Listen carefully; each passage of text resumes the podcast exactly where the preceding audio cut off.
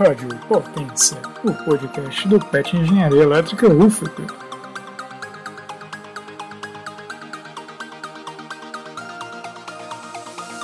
Olá pessoal, sejam todos muito bem-vindos a mais um episódio do nosso podcast. Dessa vez teremos um episódio conjunto. Estamos aqui nós da Rádio Potência, o podcast da PET Engenharia Elétrica da UF e o pessoal do Electricast, que eu tenho a honra de convidar. Seja muito bem-vindo, Teixeira. Fala galera ligada no Electricast e no, na Rádio Potência. Estou aqui com vários amiguinhos novos. É, esse episódio eu acho que vai ser muito bacana porque a gente vai fazer uma parceria, vai ser uma coisa diferente. Estamos com outro pet é, de engenharia elétrica aqui. E, bom, vamos nos apresentar, né, pessoal? Estou aqui com ela. Fala galera, aqui é a Camila do Pet Elétrica, da UFJF. O Eduardo, do Pet Elétrica também. Fala galera, aqui é o Esteves do Pet Elétrico JF, também conhecido como Estevam. Bom, e aqui também convidar o pessoal aqui do Piauí, de Teresina, da Universidade Federal do Piauí. Por favor, eu sou o Matheus, é, estudante de Engenharia Elétrica do PET da UF, e queria convidar os meus demais colegas a falar também. E aí galera, aqui é Kleber, é, também do PET Potência aí da UFP. É nós. Oi, gente, eu sou Laís e faço parte do PET Potência da UF. Fala galera, aqui é a Maria e eu faço parte do PET Potência aqui da UF. Agora que todo mundo já se apresentou, você, nosso ouvinte, deve estar curioso em saber outra coisa. Tá, do que, que esse pessoal todo vai falar? Por que tanta gente aqui hoje? Hoje a gente está aqui para falar de um tema bem interessante que todo mundo passa: a vida de estudante. É isso, Teixeira? É isso mesmo, cara. A gente vai passar um pouco de nossas experiências, algumas sugestões, algumas dicas para o pessoal que talvez esteja entrando ou até já entrou na universidade, certo? É, e eu acho que vai ser bastante legal, vai ser um momento também que a gente vai ter para a gente se conhecer melhor, né? Para a gente poder trocar algumas experiências e coisas engraçadas que aconteceram e, sei lá, todo tipo de coisa. Eu acho que é isso, né? Sim, certamente. Uma coisa que você nunca esquece na sua vida é a sua etapa de estudante seja ela no ensino fundamental, médio, principalmente na universidade, é uma época cheia de novidades, cheia de situações que você vai se lembrar para sempre, você vai fazer amigos que você vai carregar aí por muitos anos da sua vida, talvez até para sempre.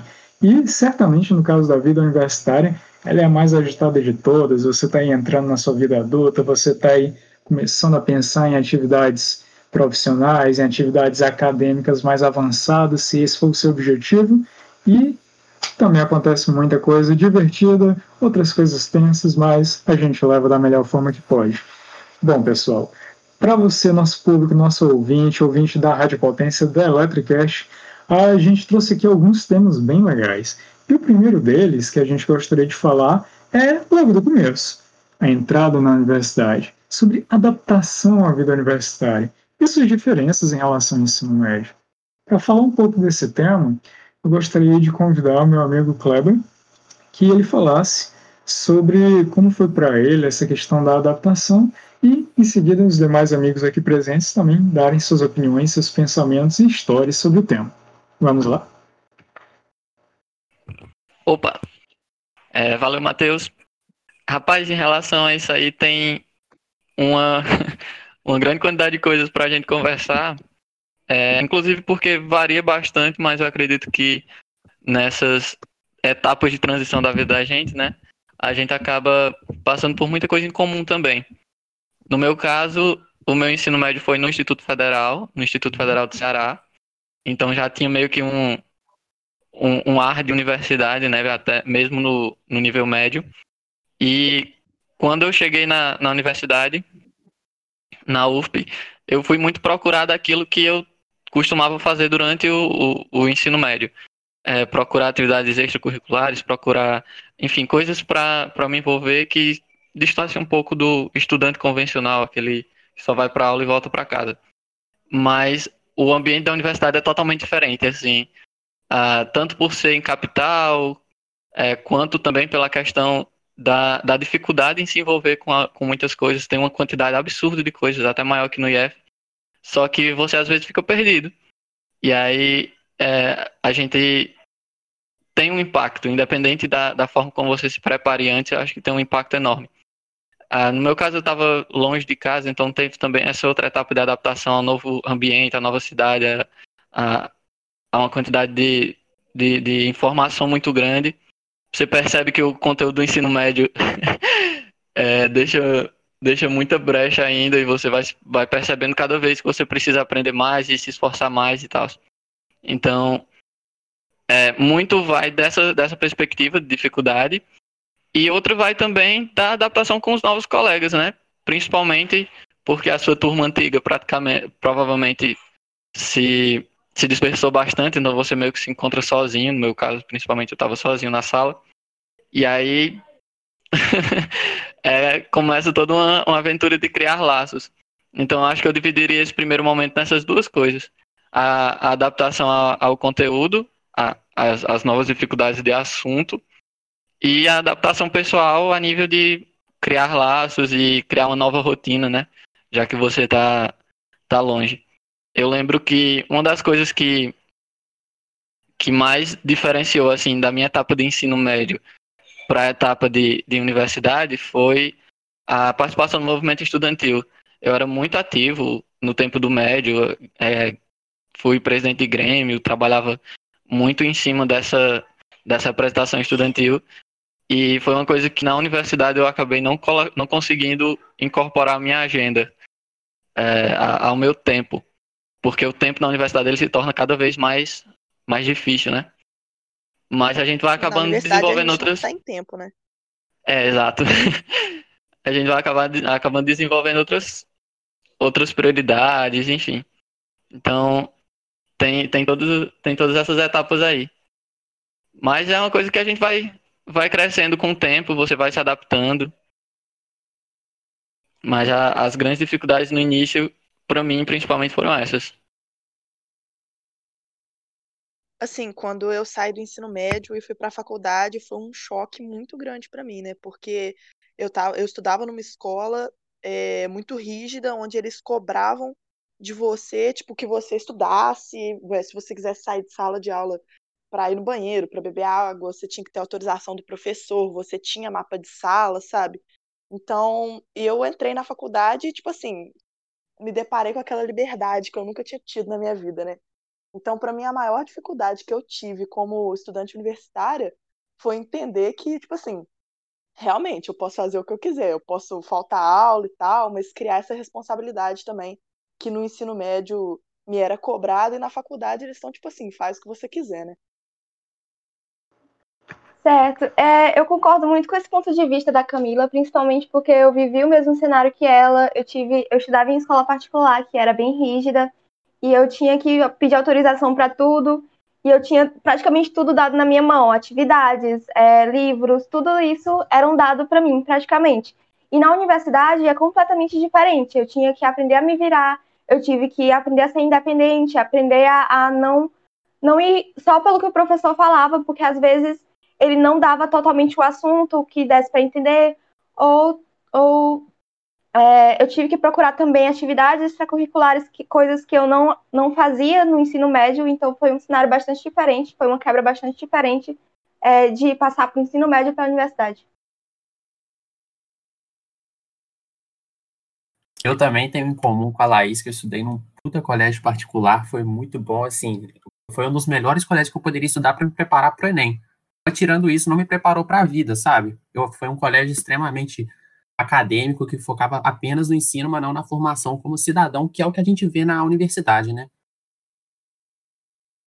Exatamente, a gente tem que teve que aprender, pelo menos eu tive que aprender sozinha isso, não, não tive muito o rumo, tive que ir sozinha nesse, nesse passo. Também passei por isso, é, lembro que na primeira semana de aula, os professores basicamente só explicam um pouco do, que vai funcionar a disciplina, então 20 minutos de aula no máximo a gente já é liberado. E eu lembro que eu fiquei olhando assim, que? Como assim? Já acabou? É, porque na escola a gente tinha que cumprir aquele horário de duas horas completo e da disciplina, e na, na universidade 20 minutos, professor, é isso, valeu, até a próxima semana. E isso foi uma coisa que eu fiquei, como assim? Foi uma coisa que me chocou bastante. E eu era muito tímida, eu também vim de uma escola particular, e grande parte da minha turma foram para outros cursos, quase ninguém foi para engenharia elétrica. A grande maioria foi para direito ou medicina.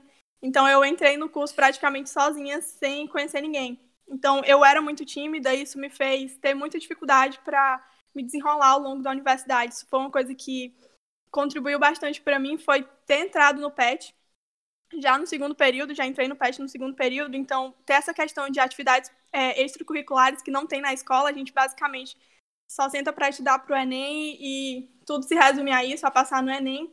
E na universidade a gente tem que lidar com várias coisas ao mesmo tempo. Não é só as provas, não é só as disciplinas, a gente tem que dar conta de várias coisas. E acho que isso foi uma coisa que contribuiu bastante para eu fazer amizades e para eu me adaptar melhor com o curso, me tornar mais independente. Acho que a universidade é meio que isso. Você convive com gente de diferentes períodos, de diferentes realidades. Na universidade a gente fica muito dentro daquela nossa bolha, sempre com pessoas que estão praticamente no nosso mesmo nível, na mesma bolha, né? A mesma bolha social. E a gente, quando entra na universidade, convive com várias realidades diferentes. E eu acho que isso é, eu acho uma das coisas mais enriquecedoras da universidade é isso, é a gente conviver com várias realidades e a gente amadurece muito com isso. Isso que aconteceu com, com a Maria falou agora. Porque é, eu também vim de colégio particular e eu sou uma pessoa que só estou em dois colégios na minha vida, no ensino fundamental todo e no ensino médio. E eu literalmente tinha pessoas com quem eu estudava desde os 3 anos de idade até os 18.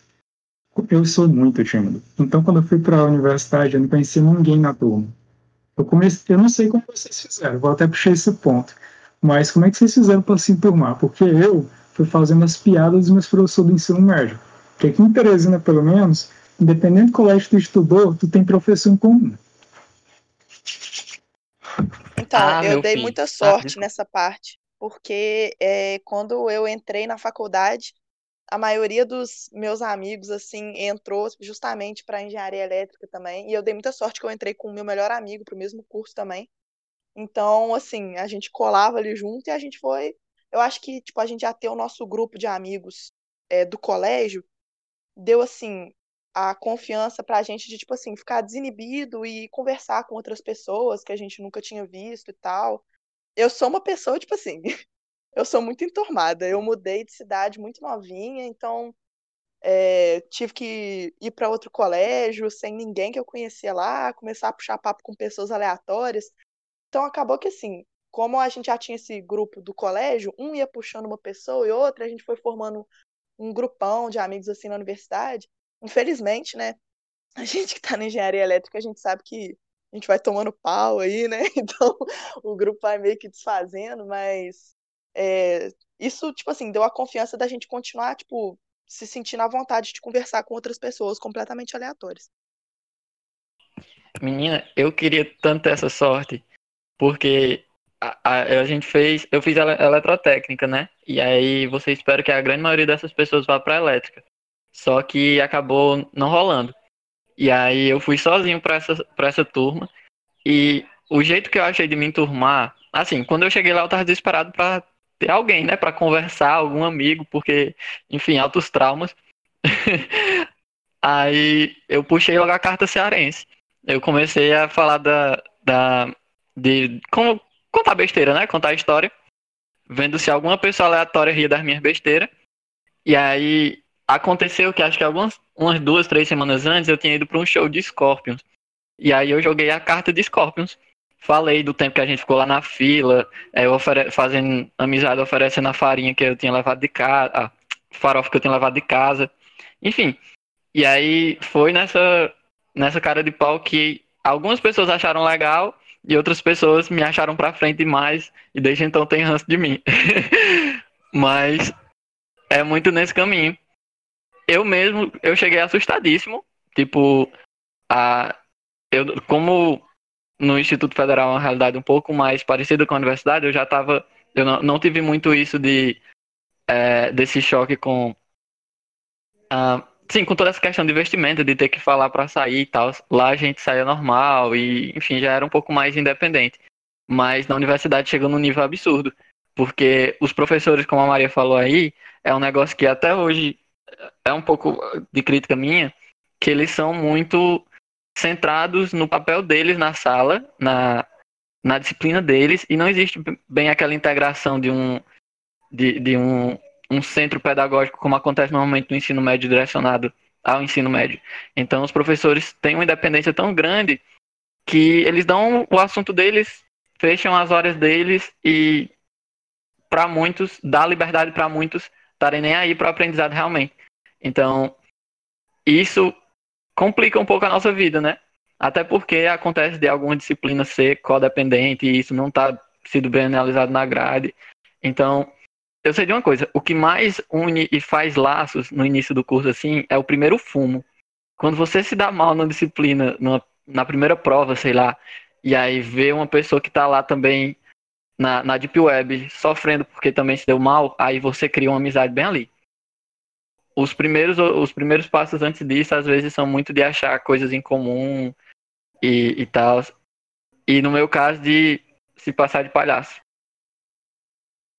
Eu concordo plenamente com o Kleber é, nessa parte. Foi bastante interessante, porque quando eu entrei no curso, eu era bastante tímida bastante fechada. Então, eu não tive tanta facilidade de falar com as pessoas. Mas eu entrei numa turma que a galera é, tinha gente muito agitada, né? Tinha gente muito pra frente, como diz o Kleber.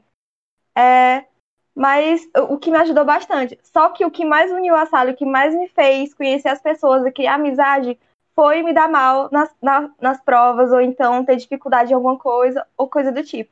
Principalmente na época do primeiro período, que era Física 1, com um professor muito difícil, e todo mundo estava sofrendo. Então aquilo ali uniu muito todo mundo, a galera fez amizade assim. Eu achei bastante interessante isso.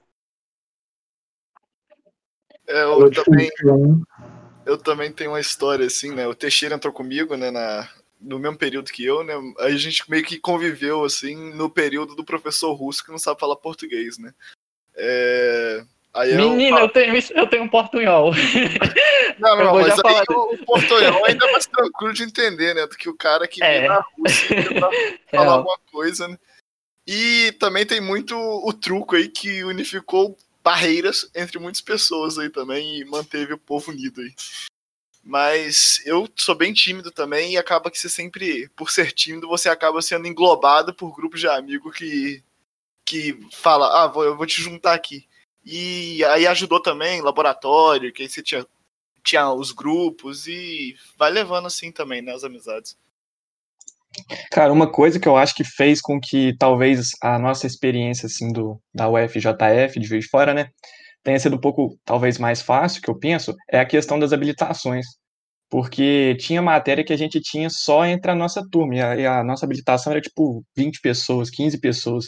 Então, menos pessoas assim, eu acho que você fica mais unido assim com o pessoal, sabe? Não fica uma coisa tão tão espalhada assim, cada um para um canto e tal, porque tinha matéria que só tinha gente, a gente acabava se se conhecendo melhor e tal, e fortaleceu mais essa amizade, tanto que no, no nosso grupo, assim, né, Dudu, que entrou com a gente, assim, é, a maioria, assim, é o pessoal que faz a mesma habilitação que a gente e tal. Pois é. É, a sinuca também, né? O Matheus tá comentando aí no chat, né, da sinuca. Sinuca também unifica barreiras aí. É verdade, eu paguei sinuca 1, sinuca 2, sinuca quântica, que é a última etapa. Foi aconteceu com todo mundo, você chega no quarto período tem que começar a estudar, porque não que a gente não estude nos outros, mas é porque é tanta aula que falta que dá Não, a gente não estuda nos outros mesmo não, Matheus, pode ser sincero. Aqui a gente não, não tem essa com os ouvintes, não. Aí você quebra minha boa fama. É, mas Bom, nunca salva mesmo. Eu é lembro verdade. que esse negócio aí do, da primeira aula ser com um professor estrangeiro, Doido, é sério. Me fez lembrar que demais a minha primeira aula de todas na UFP foi de física. E aí eu fiquei, eu cheguei lá, você já já é física, né? Você já chega lá tipo morrendo de medo. Aí, eita, meu Deus, o que é que vai rolar aqui? Eu tava um pouco mais confiante por causa do técnico, mas enfim, cheguei. Aí, sala calada.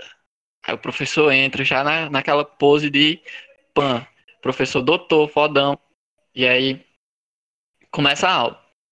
Aí ele começa a falar e você não entende. Aí você diz, não, não é possível, o que é isso? Aí ele começa a falar e você, cada vez que ele fala, menos você entende. E o sotaque atrapalha. E ele fala baixo, ou então ele fala com quadro, ou então você simplesmente tá perdido. Chega um momento que você fica, meu Deus. Aí no, eu sei que ao andar na aula eu fui percebendo que o problema estava mais em mim do que em qualquer coisa. Porque começou a aparecer uma derivada no quadro. Aí eu, o que é isso? Aí ele começou a explicar, não sei o que, não sei o que. Aí daqui a pouco ele colocou uma derivada segunda e eu, o que é aquele D? Aquele é distância. E aí terminou a aula com integral e eu, meu Deus. E eu perdidão, nunca tinha visto cálculo, nunca tinha pegado em nada e já tinha na minha primeira aula, eu já não conseguia entender o que o professor falava, não conseguia entender o que o professor escrevia e saí me sentindo perdido. No, já com as malas prontas, nem tinha desfeito ainda, mas já estava com elas prontas para voltar para casa. Essa época, porque na minha turma, originalmente, tinha um cara já de mais idade que ele já era formado em matemática. Ele era de de passagem muito bom. Não sei exatamente quando do período foi isso, mas teve uma hora lá que o professor, que foi o mesmo professor que eu tive, estava explicando lá o conteúdo. Aí esse matemático do meu lado falou: Meu irmão, isso daí é uma equação diferencial. Eu, no primeiro período, não sabia nem fazer limite ainda. Que diabo que é uma equação diferencial, doido? Que isso aí, só vim descobrir isso no quarto período. Moço, pensa no fundo que foi na época. Eu não tive esse problema com professores bilíngues, porque, no caso, minha família inteira já é bilíngue, aí foi mais fácil isso. Só que o problema é que eu era muito confiante. E a faculdade, ela destruiu minha confiança. Tipo, eu achei que, assim, por conta de eu ter tido boas notas no ensino médio e tudo mais, seria fácil a faculdade, eu subestimei. Eu, a primeira prova de cálculo, eu tirei 50, minha primeira nota abaixo na média na vida. Aí eu desesperei, daí foi uma espiral para baixo. Vale, vocês medem assim de 0 a 100. Legal. Nossa. Como é que é aí? É de Aqui é de 0 a 10. Normal. Ah. Gente, eu tava tão traumatizado no, no meu, na minha primeira prova, foi de GA. E eu tava muito com uma pressão enorme, né? Eu já, não, já tava sofrendo por eu não entender direito as aulas, é, tava longe de casa, então, tipo, tinha, tava, inclusive, sendo ajudado por pessoas que eu precisava mostrar de alguma forma, né? é, retorno. Aí aquele elemento da matemática, é, pra, pra, que a gente pegou em geral, é, o StemBrush, pronto. Eu resolvi o StemBrush todinho para a primeira, pra primeira prova de GA. Nem, nem sabia mais qual era o assunto, eu fiquei só fazendo as questões. Eu entrei num, num loop eterno de chegava em casa e estava tão loucão que eu só fazia as questões todinha. Aí, na minha primeira prova de GA, eu tirei um 10, aí eu fiquei sentindo um nojo. Um nojo, meu Deus, vai dar certo. Pra quê, né? Na próxima, na, na prova logo após, eu tava todo animado com GA, eita, sou bom em GA. Aí a próxima prova era de física. Aí eu descobri que eu devia ter organizado melhor meu horário estudado um pouquinho pra cada. Porque eu me lasquei em física. Tirei, acho que abaixo de 5. Aí sim eu comecei a chorar. Descobri que a única coisa que eu conseguia aprender era GA. Nossa, Kleber, isso que você falou de GA me lembrou o maior trauma que eu tive, o primeiro trauma, né? O maior não, o primeiro trauma que eu tive na faculdade foi com o GA. É, primeira prova aí, valendo 100, né? Eu fui, eu estudei muito. Nossa, eu, tipo assim, eu achava que eu tinha estudado muito, sabe? Aí eu fui confiante para a prova. Aí saiu, primeira nota. Eu tirei 28 em 100. Aí eu falei, o quê? Eita. Falei, nossa senhora. Aí eu fiquei Falei assim, não tem mais como. Comecei a fazer as contas de quanto que eu ia precisar fazer nas próximas duas provas. não tinha prova substitutiva, não tinha recuperação.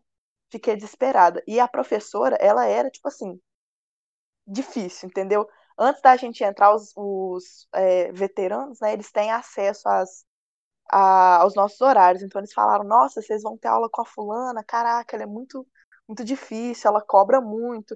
Então, tipo assim, eu já tava desesperada para a prova 2, né? Aí ela virou e falou assim: galera, a prova 2 vai cobrir a nota da prova 1, ou seja, vai dobrar. Se você tirou mais que na sua prova 1, vai valer essa nota para a prova 1 e para a prova 2. Aí eu falei: o quê? Nossa, vou estudar demais. Eu estudei, estudei, estudei, aí saiu 25 e 100. Eu falei, nossa, deu, né? Aí eu falei, ah, vou desistir agora então. Foi um trauma, foi o primeiro trauma da faculdade. Ah, esse fenômeno ali, ele é destruidor. Você estuda, estuda, estuda, estuda, aí chega lá já sabendo que você deu o máximo, aí não rola. Ah, é ruim. Tá doido. O mal do, o mal do universitário é, É, ou melhor, o desespero começa bem aí. Quando você começa a contar quando você precisa tirar nas outras. Aí o desespero bate. Já que a gente está aí falando de matérias, acho que é um bom momento para a gente começar a falar das várias histórias que a gente tem a respeito disso. Porque, certamente, engenharia, na realidade, independente de qual seja a engenharia é, tem muita matéria. A outra realidade é, elas são difíceis. E ainda a terceira realidade, sempre vai ter aquele professor que vai complicar mais ainda. Então agora eu queria que a gente falasse um pouco dessas histórias aí que a gente tem com matéria. Tenho certeza que aqui e aí vocês devem ter muitas e muitas histórias, algumas engraçadas, outras um tanto tristes também. É, exato, só complementando, é, acho que o pessoal até vocês já até entraram um pouco nesse tema assim de matérias, né? De, a Camila, o Kleber. E a, as matérias em si na, no curso de engenharia é uma coisa que é bem pesada, né? A gente sabe que o curso de engenharia elétrica é um curso bastante pesado. E a parte das matérias em si talvez seja o que mais a parte mais difícil assim de toda a vida de um universitário de engenharia. E é basicamente mesmo, que a gente quer. O que, vocês têm aí para dizer? Algumas situações engraçadas, algumas coisas que foram complicadas e tal? Eu acho que a situação mais engraçada que eu já passei numa matéria foi que eu tava esperando, assim, um mês para lançar, para sair a nota da prova, eu tava fazendo a matéria sozinho, era Física 2. Aí, assim, pô, tipo, não conhecia ninguém na sala e tal, que eu. Foi logo depois quando eu voltei da psicologia. E, assim, eu perguntei para alguém um dia aleatório, pô, e essa nota não vai sair, não? Aí a pessoa falou, é, já saiu tem três semanas essa nota. Aí eu fui, abri o SIG e tal. Aí eu percebi que o zero não era porque não constava nota nenhuma, era porque eu tinha tirado zero de, de verdade. Aí, assim, foi bem engraçado. Meio trágico também. Eu tô rindo muito, com muito respeito. Desculpa. É o que já aconteceu comigo. Então tô rindo com respeito, amigo. O bom é que deu para passar, pelo menos. Tipo, assim, ainda tipo, física, apesar de difícil, ainda tinha substitutivo e a física 2 é a mais fácil de todas. Aí, assim, ainda foi um susto. Entrando nesse respeito aí de professores, assim, voltando no professor russo que a gente teve aí, né? Ele, ele, além de não saber falar português, ele ainda era meio maluco, né? Porque teve umas aulas aí que ele foi com a filha pra aula, deu aula com a filha no colo, é, teve ele jogando giz no aluno fora da sala. Teve, teve o dia mais engraçado, que foi quando ele entrou de terno na sala e falou que ia ter um convidado especial. E dois minutos depois ele saiu da sala e trocou de roupa e voltou, falando que era outra pessoa. E, e até hoje eu não entendo o que ele quis com essa metáfora aí, não, mas foi bem engraçado um dia.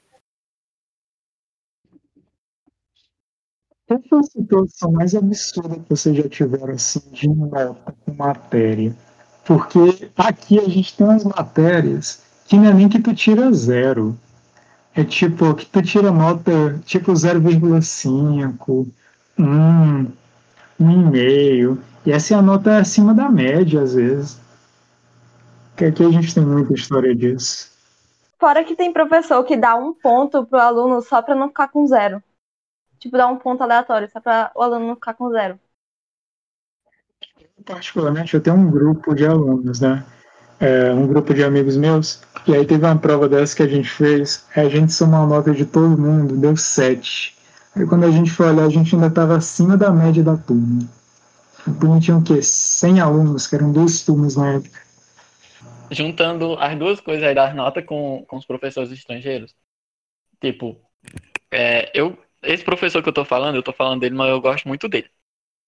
Mas, assim, foi um processo de gostar muito na base da, da de Estocolmo. Porque eu lembro que a primeira grande, primeira grande lembrança que eu tenho dele, fora essa primeira aula, foi um dia que é, ele me chamou pra frente da turma, assim, aleatoriamente, e me chamou de asno, do nada. Do nada. Tipo, Acho que só porque eu, eu fazia muitas perguntas, porque eu não entendia as coisas, né? Teve um dia lá que eu perguntei sobre integral e ele só faltou me esculhambar, sendo que a gente nunca tinha visto, nunca tinha tido aula de, de cálculo ainda. Sim, síndrome de Estocolmo, bem aí. É, enfim, depois eu fui pegando gosto por ele e tal. Ele se garante bastante.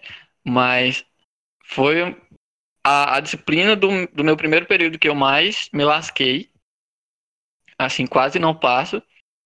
E física, né? Porque, enfim, física mata a gente nos primeiros períodos. E esse negócio das, dos professores que a, às vezes fazem isso na, em determinada disciplina, seja na forma como ele trata, mas também tem aquele que vem na forma de nota.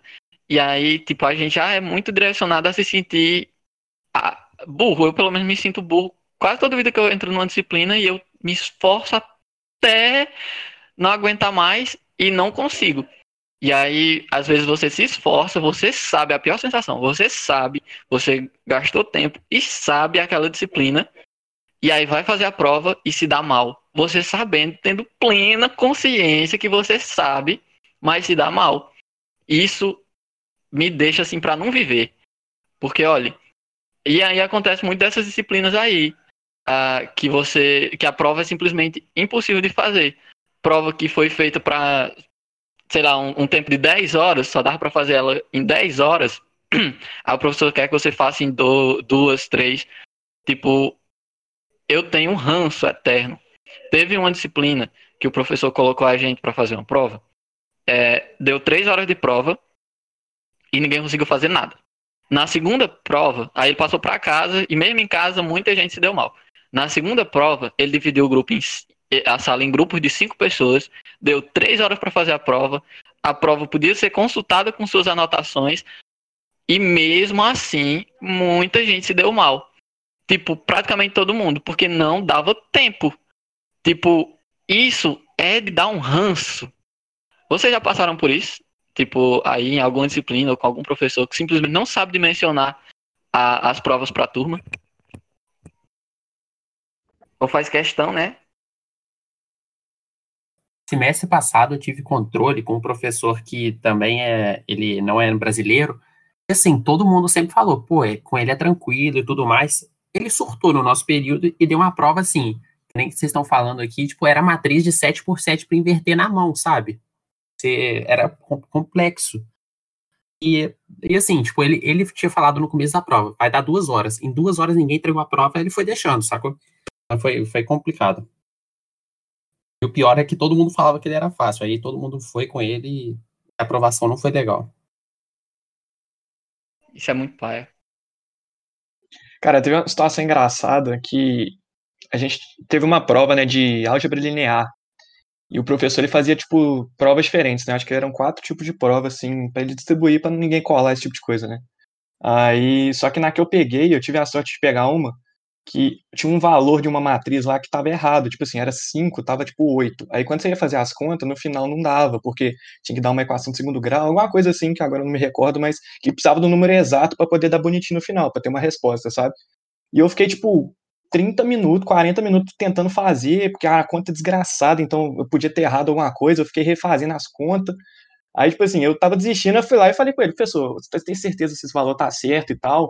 Porque eu tinha perdido muito tempo, e era uma prova grande também, que era difícil de fazer no tempo, sabe?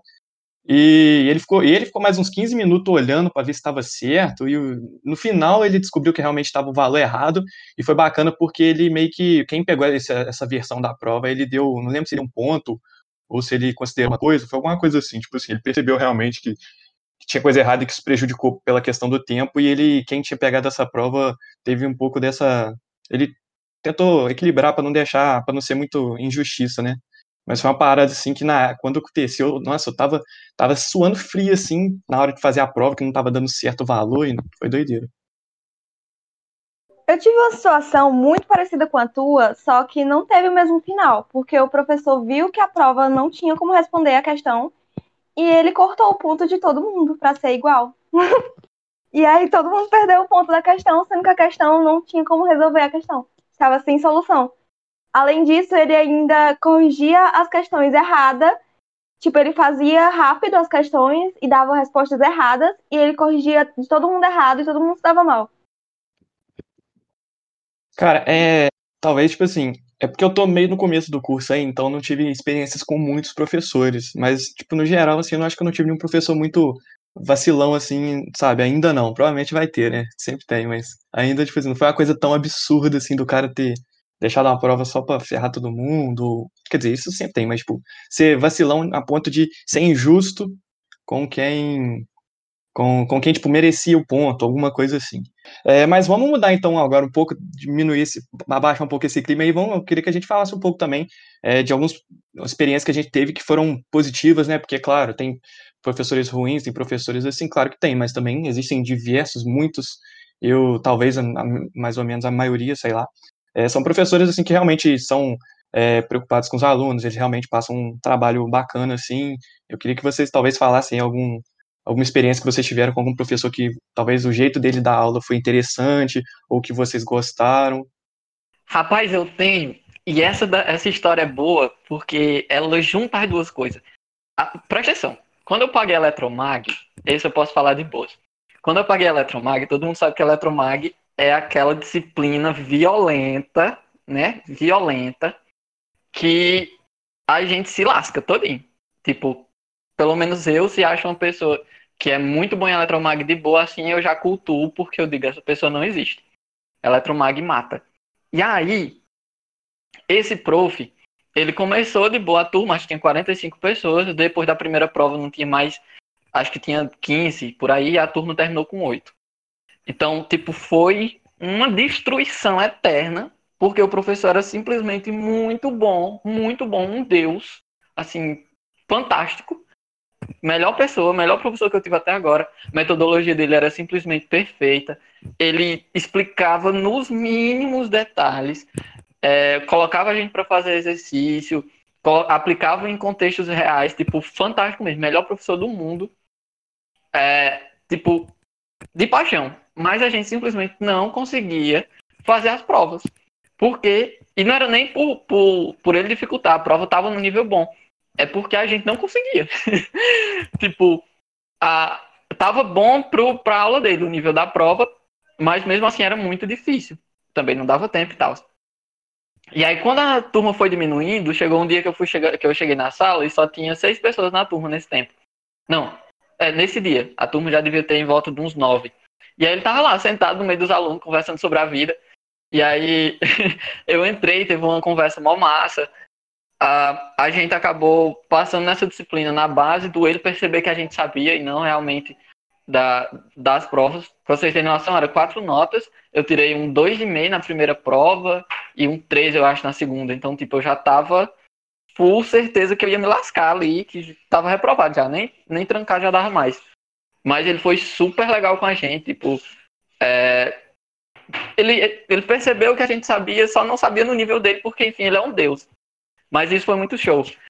E fora outros professores fantásticos que a gente teve, e esse eu me lembro, trago hoje, desde o primeiro período, é meu amigo, inclusive, é professor de cálculo 1. Doido, ele jogava dominó com a gente, falava besteira, é, tinha umas piadas mó aleatórias que só ele achava graça, mas ele é a melhor pessoa do mundo. Então, tipo, tem esses profs mesmo. A gente acaba chorando demais. Eu sei que estudante de engenharia chora, mas muito tem motivo da gente chorar mesmo. Mas esses, esses exemplos assim de professores que aparecem na vida da gente, nosso tutor, inclusive, fantástico, é, eles reacendem né, vontade da gente estar tá ali e tal. Então, é muito, muito boa de lembrar eles alguns deles fazem você amar eles na base da, da violência, da dor. Esse Eletromag, amo ele, mas até hoje dói. Isso que o Kleber falou é uma coisa bem interessante, porque às vezes acham que a gente que é estudante quer moleza, né? Uh, na engenharia a gente tem a carga horária muito grande, as matérias não são fáceis, mas eu tenho quase que certeza aqui que se eu perguntar, todo mundo vai ter um pensamento mais ou menos semelhante nisso. A gente prefere uma matéria que dê trabalho, mas que a gente realmente precisa se dedicar e se esforçar para passar, mas que essa matéria seja bem dada, que eu saiba que se eu me dedicar, eu vou conseguir aprender, eu vou é, conseguir ter um bom resultado com ela, que eu sei que se eu tiver dificuldade, porque eu estou tentando, mas estou entendendo, eu for atrás do professor, ele vai saber que ele vai se importar em me ajudar a tirar dúvida, porque ele está vendo que eu estou fazendo, eu acho que a gente prefere muito mais isso do que quando tem uma matéria assim dada aleatoriamente que todo mundo passa é, sem precisar se esforçar. A gente prefere mais ter esse trabalho, mas esse trabalho que vale a pena de resultado, do que uma matéria assim que a gente passa e nem lembra depois. Matheus, eu, eu, concordo muito, cara. Eu, o pessoal que estuda comigo até já sabe, assim. É, mas, tipo assim, eu, eu quando vou fazer a matrícula lá, escolher um professor, é, eu sempre pergunto pro pessoal, né, para eles me darem um feedback de qual professor que, tipo assim, realmente é bom eu, eu, particularmente, eu não me preocupo com a prova, ainda não, como eu disse, eu estou no começo, meu, meu pensamento pode mudar devido a coisas que podem acontecer no futuro, mas até o momento, tipo, eu não me preocupo na, com a prova em questão, tipo assim, se a prova é muito difícil ou se é muito fácil, eu só quero saber se o professor é bom ou ruim, sabe? Para eu poder escolher a matéria. É... Mas eu acho que é isso. Eu concordo também. É, eu entrei no curso, como nosso curso ele não é, não tem ênfase, né? O nosso curso é bem generalista. É a primeira matéria que eu peguei da área de eletrônica, dispositivos eletrônicos, eu simplesmente me encantei pela disciplina e eu não entrei no curso com essa intenção, né? Eu não entrei, não, não entrei no curso pretendendo seguir essa área de eletrônica. E era um professor que puxava muito, as provas dele não eram fáceis, mas eram provas que é, te instigavam o pensamento, né? Ele te provocava dúvidas, te provocava questionamentos durante a prova. E eu simplesmente me apaixonei pela área. É, e hoje em dia é uma área que eu cogito sim a trabalhar nela, né? Porque eu me, realmente me apaixonei bastante por isso de eletrônica só por conta do professor. Então foi um professor que eu senti que teve uma influência bastante positiva é, na minha carreira, né? Futura carreira. A primeira matéria que eu fiz de engenharia foi Circuitos Lineares 1, e essa matéria geralmente é dada por quatro ou cinco professores diferentes no semestre que eu estava fazendo, eu fui escolher o mais difícil deles, que assim, eu tinha um amigo que é um gênio, que já tinha feito com ele todas as matérias e falou que assim, que era para fazer, porque eu ia me apaixonar. Foi a melhor decisão que eu fiz na vida, que hoje, tipo, eu tenho uma base muito forte de circuitos, eu cheguei a ser monitor dessa matéria e também, tipo, o cara, ele é sensacional. Melhor professor que eu tive na vida de longe. Então, assim, acho que às vezes compensa você passar um pouco mais de aperto na matéria, acabar passando, claro, que é, que é importante também. Mas acho que vale a pena você pegar professores com mais experiência e que talvez elevem um pouco o nível de cobrança, porque você vai ser recompensado por isso de alguma forma. Um professor que mantém o equilíbrio, né? Que o nível da prova é alto, mas também o nível da aula também é alto. Então é uma prova que condiz com o nível da aula. É bem melhor Exatamente. do que um professor que alopra sem é, colocar uma aula no mesmo nível, né? Então ter esse equilíbrio é muito importante. E bom. Não, é, e às vezes vai um pouco também de você avaliar é, esse efeito do que um bom professor pode fazer com você, né? Tipo, principalmente na, na engenharia elétrica, como a, é muito diverso, a gente tem várias áreas é, para explorar, a gente não conhece em detalhes praticamente nenhuma delas. E aí, quando chega um professor que desperta esse interesse em você, seja pelo tanto que ele se garante, seja pela forma que que você se sente bem na aula dele e tal, isso tem um impacto absurdo na sua vida profissional. E aí eu também eu acabei de lembrar que eu não tinha citado esse professor de eletrônica, mas eu tive aula com ele em instalações elétricas e tipo a, a minha vontade de seguir nessa área cresceu totalmente naquele momento. Então o, o impacto de um bom professor aliado a, a seus direcionamentos pessoais já para uma determinada área podem fazer uma diferença enorme para o seu futuro profissional também. Isso é, isso é muito, muito bom de lembrar. Não é só da gente querer dificuldade ou facilidade numa, numa disciplina, mas é como isso ali vai representar a, a nossa vida mais tarde. Mas foi muito bem falado isso, Kleber, realmente, né? Tipo assim, o professor é, depende, tipo assim, se ele for um professor, assim, que se importa e tal, ele, ele não tem a função só de te ensinar a matéria em si, mas também te dar um norte, te mostrar outras áreas que talvez você se interesse, queira trabalhar com isso no futuro, né? Então, também tem um pouco dessa, dessa função. É, mas agora, pessoal, acho que a gente poderia falar um pouco, né, de algumas atividades, a gente passar um pouco para os ouvintes é, algumas sugestões em relação, tipo assim, o que, que vocês pensam sobre atividades extracurriculares na, na universidade? Porque como nós todos aqui somos do PET, a gente talvez tenha uma visão um pouco é, boa, assim, de estar tá participando de algum grupo que não necessariamente é envolvido com as matérias em si, né? A gente realiza atividades paralelas e que sempre são complementares. Eu, particularmente, acho que isso é uma das principais, partes mais bacanas, assim, do curso, dos, do curso de engenharia, é, mas o que, que vocês acham em relação às atividades extracurriculares, a importância delas para o curso? Teixeira, eu acho que a atividade extracurricular é tudo. Tipo assim, você sai daquele negócio maçante de só fazer matéria, principalmente, eu não sei como é que funciona é, nos outros cursos e tal, mas no curso de exatas, os primeiros anos, assim, na UFJF a gente fala que é no ICE, né, que é o Instituto de Ciências Exatas. Então a gente não faz nenhuma matéria diretamente da engenharia, né? A gente fica lá no cálculo física, cálculo física. Então, tipo assim, é muito maçante, né?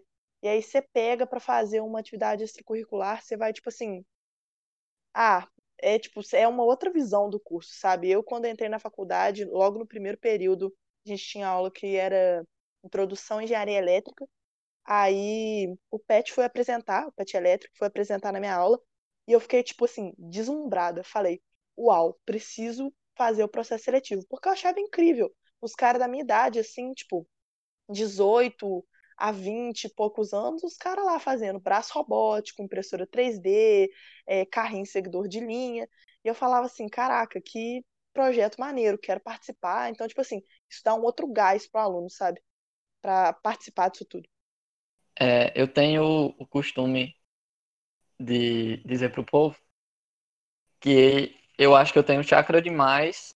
Até o, um amigo meu vive dizendo isso, que eu tenho chakra demais por tanta coisa que eu invento em me meter. Mas, olhe, nada é mais recompensador do que você perceber que você consegue é, é, misturar tanto a tantas habilidades que cada grupo vai conseguir te extrair de, e desenvolver de alguma forma diferente. É, como eu disse, no meu tempo de ensino médio, eu era muito envolvido com representação estudantil. Então, eu desenvolvi muito da, da questão de, de fala, de entendimento dos processos políticos um, da universidade e para além dela, é, ainda no ensino médio. Questão de iniciação científica júnior também, escrever, que são habilidades que fazem uma diferença enorme. E quando você olha para o escopo da maioria dos cursos, a grade curricular ela representa o básico dos conhecimentos que você precisa ter naquela área. Mas essas outras habilidades, que são realmente que vão fazer diferença na sua atuação e até no seu dia a dia, em determinado momento, você não vai conseguir elas assistindo aula e sendo o aluno é, normal de entrar na sala, sair, chegar em casa, fazer atividade, voltar, entrar na sala e sair. Tipo, não dá para trabalhar isso. E aí, eu sempre me meto em cor demais. É, hoje, eu faço parte da, do PET, da EJ, é, tô na iniciação científica também, e um bocado de outras coisas que eu nem lembro, mas estão tudo na agenda. E aí, essas coisas, elas abrem portas demais. O tanto de habilidade que a gente consegue trabalhar no PET, de organização de evento, de organização de horário, de oralidade, de, de pesquisa, de é, despertar essa necessidade de responsabilidade social com a parte da extensão, enfim, toda uma, uma gama de coisas que faz você crescer assim em absurdo. Na, então, todo mundo que estiver ouvindo e que estiver pensando também em entrar em, em qualquer atividade que seja, é, se joga. Se joga e aí vai avaliando o que é que aquilo está tá trazendo de retorno para você também. Tipo, na EJ, esse contato com, com o mercado de trabalho mais, é, mais direto, a, como, como organizar, como trabalhar com equipe, desenvolvimento de liderança, uh, enfim, toda uma, uma, característica de empreendedorismo associada que faz uma diferença enorme. Uh, se você quer seguir na parte de, de, de ensino, ou ir para mestrado, doutorado, fazer pós, se jogue numa, numa iniciação científica, porque faz uma diferença enorme e você vai estar contribuindo para a sua área também. Então, assim, não dá para ser só o estudante convencional, porque o estudante convencional ele não vai conseguir emprego. Você precisa desenvolver as outras habilidades para a sua vida e para o mercado mais tarde. Até porque acredito que quem entra em engenharia em algum momento está pensando em ganhar dinheiro, né? E aí, se você ficar só estudando cálculo e ser o, o, o monstro das disciplinas teóricas, ou, enfim, passo com 10 em tudo, você não vai ganhar dinheiro. não vai. Você vai ter um histórico bonito. Mas o caminho é você desenvolver o que realmente vai ser, vai, vai ser necessário e cobrado de ti mais tarde. Então isso é muito importante. E aí é, é nesse mundo de, de atividades complementares que a gente consegue ver o poder da, da universidade, né? A universidade ela junta tudo isso num ambiente só e aí cabe a gente aproveitar, entrar no máximo possível, se dedicar a cada uma dessas, dessas temáticas, evitar de se sobrecarregar também, coisa que eu sempre falho, estou sempre sobrecarregado. É, às vezes é muito bom, às vezes não é saudável. Então, é muito de, de, de aprender a gerenciar isso. Mas, para mim, estudante que não que não está envolvido em nenhuma atividade extracurricular, eu acho que ele está perdendo muito a potencialidade do, do, do curso que ele está fazendo.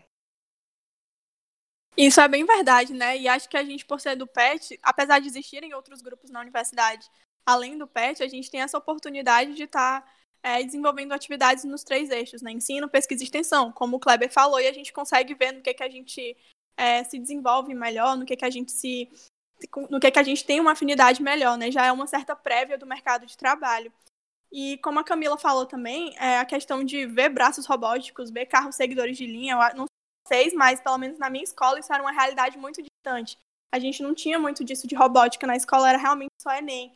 Então, quando eu entrei na universidade, e principalmente quando eu entrei no PET, isso meio que trouxe tudo isso bem mais para perto da nossa realidade. E uma coisa que eu agradeço muito ao PET são os projetos de extensão. Eu, pelo menos, não sabia que o engenheiro ele poderia ajudar a impactar tanto na vida de uma pessoa. Eu achava que quem ajudava diretamente era mais o médico, o enfermeiro, os profissionais de saúde, mas o engenheiro ele era mais na dele, mais individual. Isso era uma coisa que me incomodava bastante é, na carreira de, de engenheiro. E na, nos projetos de extensão eu percebi que isso é totalmente mentira, né? A gente consegue sim é, impactar a vida das pessoas e é justamente durante esses projetos de extensão a gente consegue impactar pessoas que nem se imaginavam fazendo engenharia, que nem se imaginavam tendo acesso a esse tipo de tecnologia que a gente consegue desenvolver e consegue ofertar para a sociedade. Então, é um universo muito mágico, muito incrível. E acho que a gente, como petiano, a gente tem muitas oportunidades. É um mundo realmente muito amplo para a gente.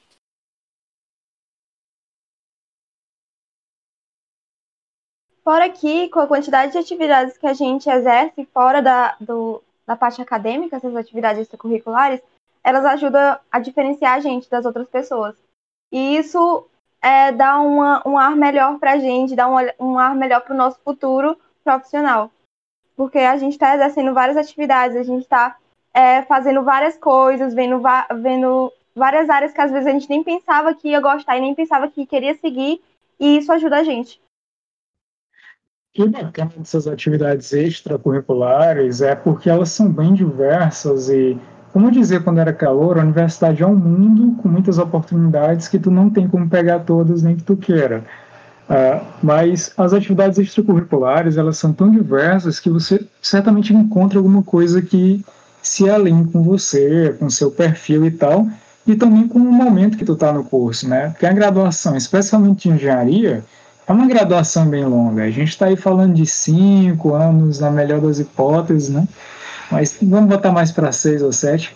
Uh, e em vários momentos do curso, tu pode fazer coisas diferentes. Eu, por exemplo, sempre fui mais ligado com a parte de educação, né? De me comunicar e tal, passar, ajudar os outros, questão de curso.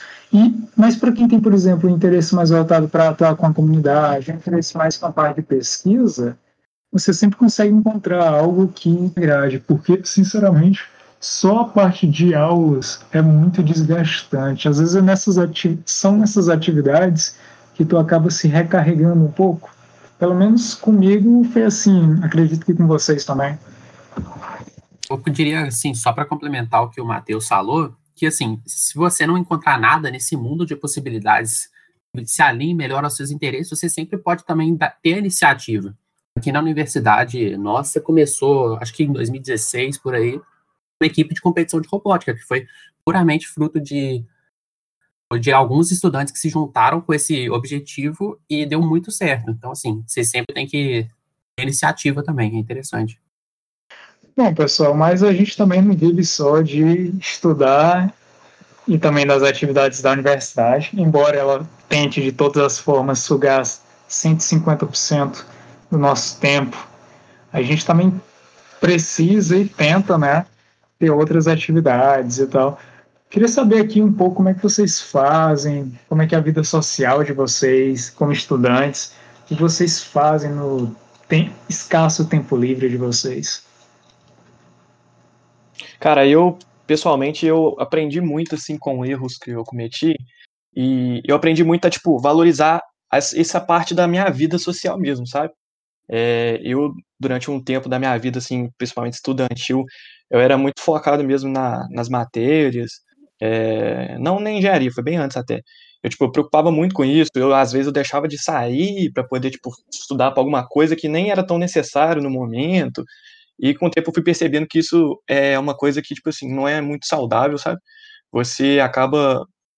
O ser humano em si, ele precisa de ter convívio social, é, tanto que por isso que durante a quarentena está sendo difícil um pouco, é, mas eu acho que o principal é, é, tipo, é você não deixa, você ter os momentos para você estudar, para você fazer coisas que são relacionadas assim ao curso, essas coisas, nas atividades, mas também a gente tem que ter um momento para a gente se divertir com os amigos, não parar de pensar nisso, ter um momento mais é, descontraído.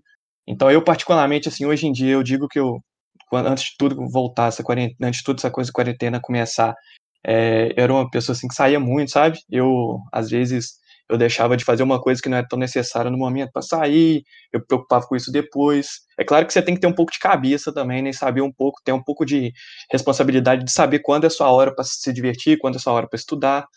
É, mas eu acho que é muito importante a gente ter esse momento de, de se divertir. Eu, eu sempre saio com os amigos, o pessoal aí já sabe que estuda comigo, a gente sempre sai, trocar conversa, jogar conversa fora, é, tomar uma, conversar, e é muito importante até para nossa saúde mental em si, assim, né?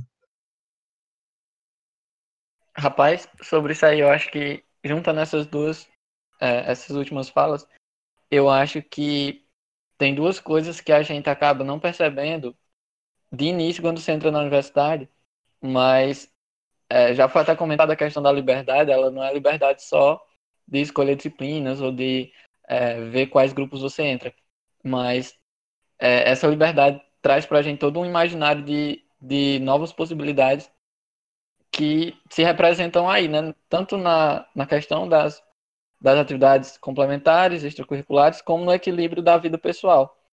O, o Estevam falou se não tiver cria, se não tiver uma atividade extracurricular, extracurricular que te uh, que você se familiarize e crie, isso é muito verdade. Aqui na UF, pelo menos, principalmente a gente está é, muito nesse processo de criação. Quando eu entrei, as opções para quem estava entrando no, no curso de engenharia elétrica basicamente eram o PET, que nesse tempo ainda estava é, muito jovem, assim, em muitos níveis, e a CICE, e só. Se isso é a Comissão Interna de, de, de Eficiência Energética aqui. E aí, tipo, não tinha muitas opções. E aí o pessoal foi criando. A gente conseguiu criar a EJ.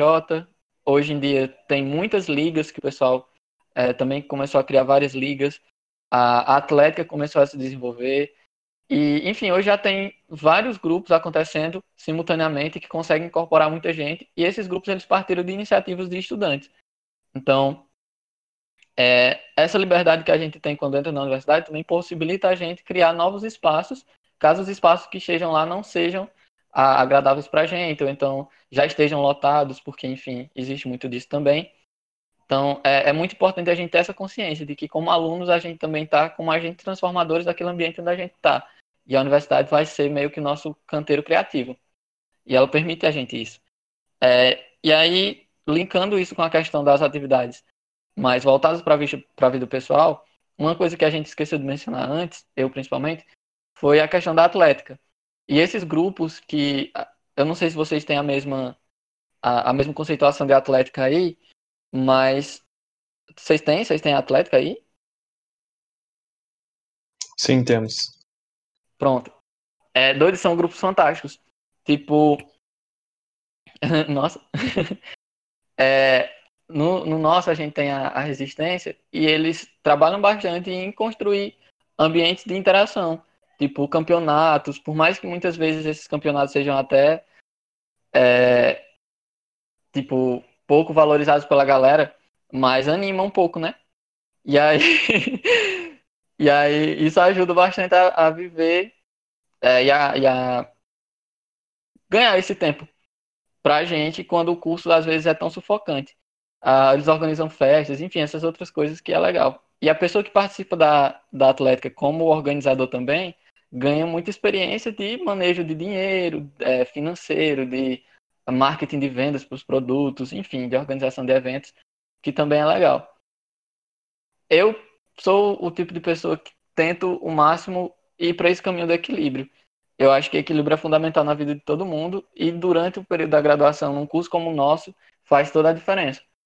Então, sair para tem que se permitir sair para se divertir, mesmo que seja às vezes à custa de um de uma nota ou de parte de uma nota, porque às vezes você está tão exausto que não vai conseguir produzir nada se continuar naquela mesma rotina. E aí dar uma saída, experimentar um, um ambiente novo, talvez possa rejuvenescer muito as suas energias.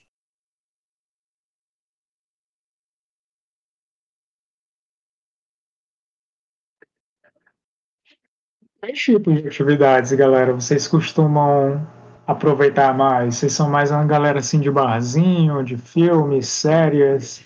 Tem também o pessoal dos games hoje em dia. Qual tipo de atividades assim vocês costumam fazer? Seja individualmente ou com amigos? Então, pra te falar que o Pet Elétrica é uma galera de tudo. A gente se encaixa no. A gente é muito camaleão. A gente se encaixa no, no ambiente aí. Mas a gente sai muito, né? Tipo assim, eu, Dudu, Esteban, é, Teixeira, a gente, tipo assim, é, o, o Pet Elétrica, ele é realmente é como se fosse uma família mesmo. A gente encontra final de semana, vai pra bar, sai pra beber, sabe? A gente combina, tipo assim, tem filme às vezes estreando no cinema, tem gente que combina uns rolês pra ir também, são umas paradas meio assim, então a gente se adapta a qualquer situação. Depois eu quero os devidos créditos por essa citação aí, tá? Eu jogo vôlei. eu sabia que eu tinha pegado isso em algum lugar. Oi? O pessoal do, do PET não sai muito pra rolê, assim, de ir pra barzinho. Inclusive, fica aqui minha crítica, tá? Galera, bora, por favor. Acho que do, do nosso PET, só quem conhece o Rufino sou eu e o Miguel, que é o barzinho que tem lá perto. Então, sede. Mas a gente sai, tipo, pra nossos rolês. A gente faz o, os nossos rolês, sei lá, fazer hambúrguer na casa do Léo, é, ou então quando a gente decide sair todo mundo mesmo pra, pra ir beber em algum lugar e tal, mais, mais raro. Queria, super quero rolês só da gente. E agora, já que a gente está nesse momento aí, todo mundo sem as aulas, né, com as paralisações, pessoal cada um mais nas suas casas, como é que vocês têm feito para se entreter, para manter um convívio social com a galera? Cara, eu acho que agora? o pet, assim, ele é uma coisa que é, ele, ele é, ele me proporcionou é, infinitas coisas que eu já tô há pouco tempo e já, nossa, mudou muito a minha vida, né? E principalmente durante esse período de quarentena, o pet tem importância, tem importância muito, muito, muito grande assim é, nessa questão, porque ele me permite tipo estar em contato com e ter reuniões e tal, e poder conversar com pessoas, né, caso nossos amigos. E isso ajuda bastante nesse momento de quarentena. Eu, particularmente, eu também, no começo, eu tava, é, no começo, tava, tava, todo mundo acha no começo legal, né? Eu imagino que vocês, no começo, não imaginou que esse negócio ia ser tão grande assim, e até tava feliz, pô, ficar um tempinho sem aula, dar uma descansada e tal. É, e no começo eu tava, tipo, muito, eu tava, eu tava usando muito meu tempo para poder fazer coisas que eu não podia, só que passou um tempo e eu já tinha feito tudo que eu, não, que eu, que eu, que eu, que eu queria fazer. E aí começa aquele momento de tédio, né? Que você não tem nada para fazer, não pode sair para conversar e fica aquele momento que a, a, cabeça ela dá um pouco, ela pesa um pouco, né? Você fica um pouco meio para baixo. É, eu, eu tento, tipo, me distrair, então eu tento, sei lá, ver um filme, assistir uma série, até trabalhar com alguma coisa que eu quero pesquisar, sei lá, para ver se eu paro de pensar um pouco nessa situação. É, e eu tô levando assim, sabe? O PET também tá ajudando muito, que nem eu falei, com todas as atividades que a gente está tendo, a possibilidade de estar tá conversando. Eu sempre também tento jogar um jogo com os amigos para poder conversar, poder distrair. A minha, o momento assim tá sendo assim comigo mais ou menos. Eu tô toda hora atrasado para uma reunião, então é muito de o que fazer quando eu já estou extremamente exausto. É, eu converso besteira. Converso besteira, jogo uma partida, partida de LOL aleatória, é, fico só escutando música, olhando pra arteia, vou brigar com o povo aqui de casa. Muito, muito esse tipo de, de matar tempo. Ontem de madrugada, por exemplo, eu tava com, com insônia eterna.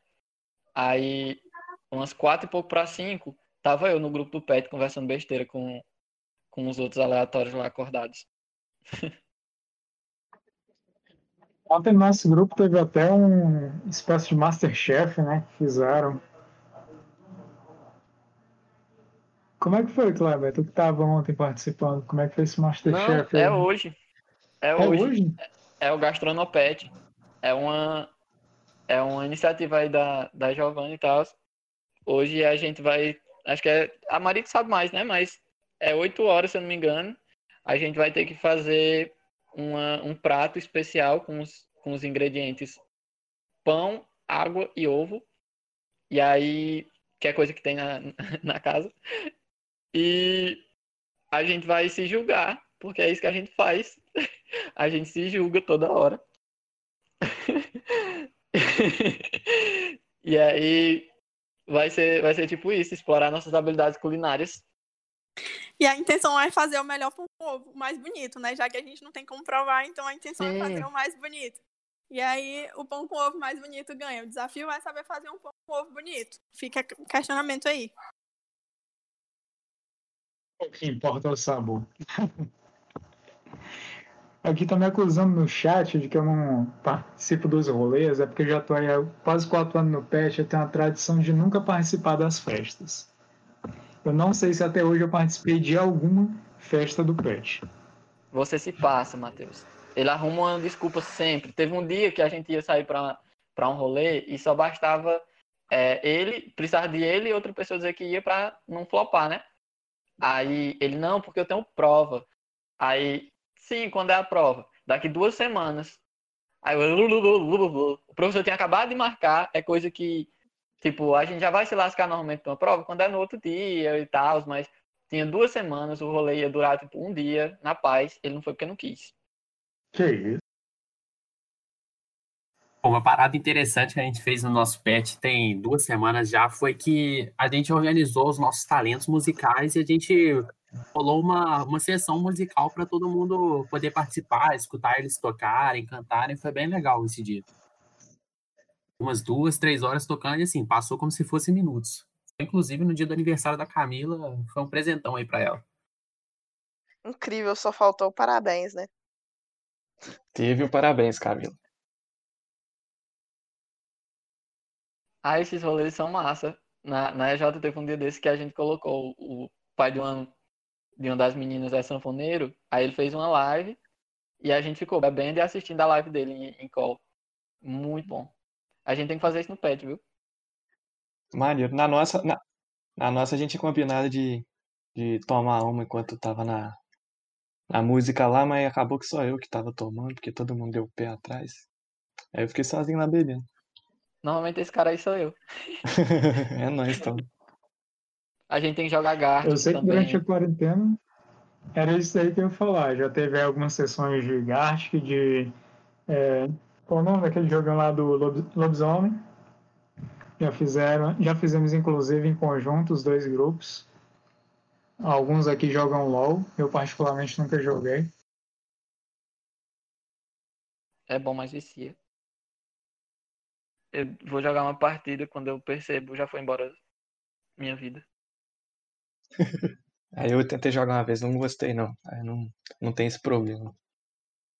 Gente, é, o problema desses, desses joguinhos assim é porque eles tomam muito tempo. E aí, tipo, a gente não tem, né? Isso é verdade. Mas. Mas tá doido, é muito bom. A gente podia fazer um, um time do pet e fazer uma competição de, de LOL dos pets. Eita. Ei, bora, Maria. Falando agora aí disso, de entretenimento, games, séries. Vocês têm muito esse hábito de jogar ou só o Kleber mais no LOLzinho? Vamos falar aqui um pouco dessa cultura que a gente tem aí de entretenimento, games, séries, animes, filmes. O que, que vocês gostam também? Falando agora um pouco dos gostos de cada um. Eu acho que assim, é, eu não jogo LOL, como os meninos estão falando, mas eu jogo Brawl Stars, que é um jogo mobile, né? E é muito viciante porque eu passei a minha quarentena praticamente inteira jogando. E é, é uma das coisas que eu gosto de fazer no meu tempo livre, principalmente quando acaba a reunião, ou quando eu tô cheia de alguma. Com, tô cheia de coisa na cabeça e eu quero relaxar um pouco. E também assistir séries. É, é bastante interessante assistir séries aleatórias Pode ser séries aquelas que te faz pensar, ou só aquelas séries besta que te, te faz sorrir, ou coisa do tipo. Ou vou ser bem sincera, eu gosto é de ficar à toa. tipo assim, se eu puder ficar à toa, pra mim é top. Aí, tipo assim, é, eu e o Seba, a gente gosta muito de série de comédia, né? Então a gente tá sempre trocando ideia de qual série que a gente pode assistir e tal. Nessa quarentena eu assisti duas aí, indicação dele, já tô esperando a terceira. E a gente sempre fica comentando, assim, entre si.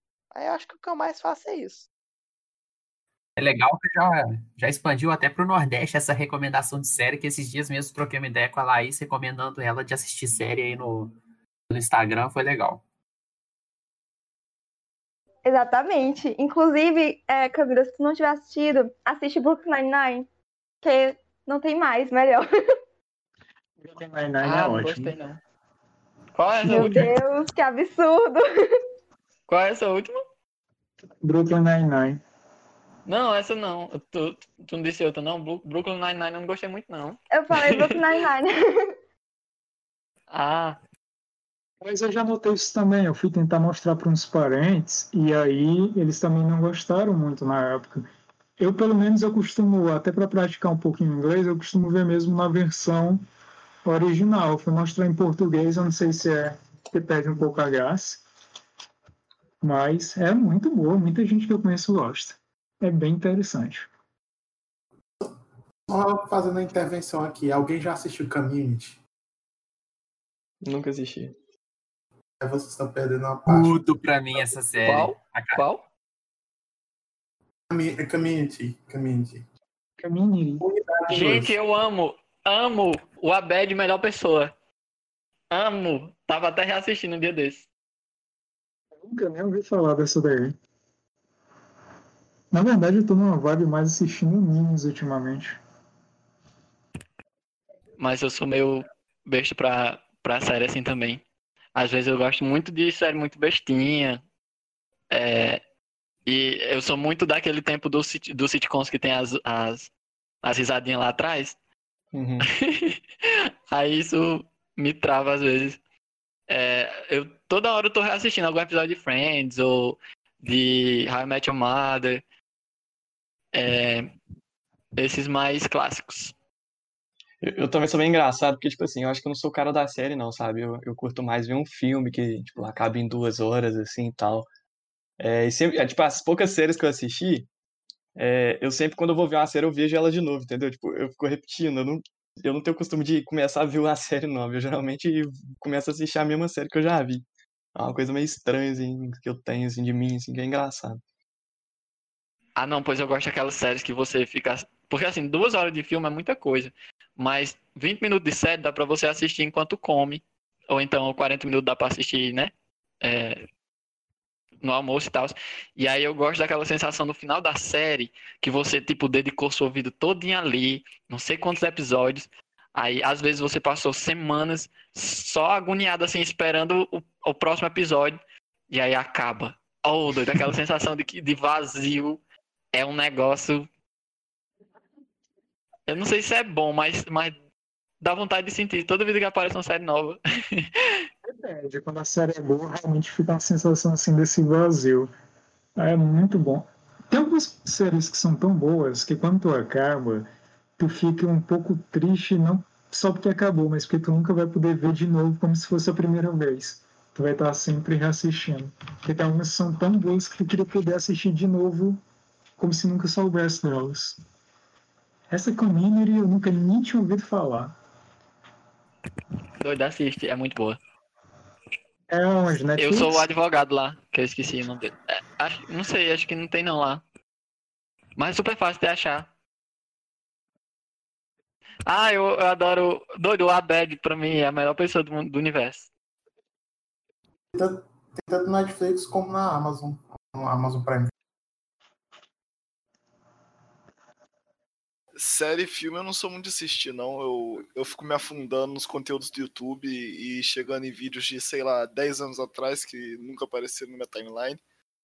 E eu tenho conhecimento de várias coisas aleatórias do YouTube aí, de vídeos completamente aleatórios. Porque eu não tenho paciência pra assistir nem série, nem, nem filme também, porque é muito tempo. Aí acaba que eu fico vendo essas coisas bem random, assim. E minha vida consiste em ver meme e foto de cachorro também. O Dudu é que, que sabe fazer uma arma com grampeador e elástico, sabe? Que Por aí mesmo. esses conteúdos, mano, mas é maneiro, eu também gosto. Eu também perco muito tempo vendo esses vídeos aleatórios no YouTube.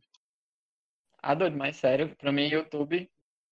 YouTube super, super melhor que, que Netflix. É de graça e tem tudo, e você perde horas só pulando pro próximo vídeo. Ei, vocês gostam daqueles. É, daqueles vídeos do, do- do- da galera indiana construindo casa no meio, mansão no meio da floresta? Doido, isso ali é a melhor coisa. É massa. Eu vi um que eles fizeram uma sinuca, sabe? Uma mesa de sinuca e tal. Muito doido que eles São é, dois É caras, né? Tipo, Eu não sei Sim. vocês, mas ultimamente eu tenho visto também é Twitch. O pessoal fazendo streams. Ah, Cara, de. LOL, eu, só o que eu vejo. Eu participei de um, um dia desse. Tem um, um amigo meu que.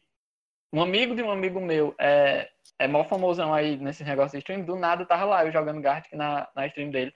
Só descobri na metade do jogo. Famoso merchan da stream do cara. É, do Opa. nada. Eu tenho uns gostos um tanto excêntrico da vida, eu vendo umas coisas no Twitch que eu nunca imaginei que eu ia passar tempo vendo isso. Partida de xadrez. Tá na moda agora no Que Twitch. isso, velho. Grandmaster Ricardo, o melhor streamer das- da história. O cara faz muito dinheiro com stream. Gênio Ricardo, o cara é top demais, mano. Você tá aprendendo xadrez com ele. Quem é, Hoje- quem é Magnus Carlsen nesse rolê? É, não, mas o Ricardo, coitado, ele só pega vice nos torneios aí. Nunca vi ele ganhar nenhum. Ah, mas é, é emocionante. No tempo do médio, a gente lá no refeitório tinha uma mesazinha enorme, uma, uma mesa enorme assim, no, no e a gente colocava vários tabuleiros e ficava jogando. E aí tinha torcida, a galera ficava tipo a- com a mão no queixo assim atrás do- dos outros, julgando as jogadas. Aí tinha grito quando alguém fazia uma, uma jogada muito louca. Ah, bons tempos. Quem acha que futebol é emocionante é porque nunca acompanhou um, um, um, um rolê desse de xadrez. Isso é muito interessante no xadrez, porque é um negócio que é silencioso da parte dos jogadores, né? Mas acontece uma coisa, ninguém fez barulho nenhum, mas se tu entende um pouco do jogo, tu vai ver, meu Deus, o que, que foi aquilo? E eu- antes não imaginava, porque eu sabia jogar, mas passei muito tempo sem. Eu retomei agora, que eu vi, eu tava passando uma hora assistindo uma final de xadrez. Tá muito na moda na Twitch hoje em dia, com a quarentena, acho que foi o eSport. É até curioso chamar né, de esporte eletrônico, porque é um jogo tão antigo, mas é um dos que mais tá bombando.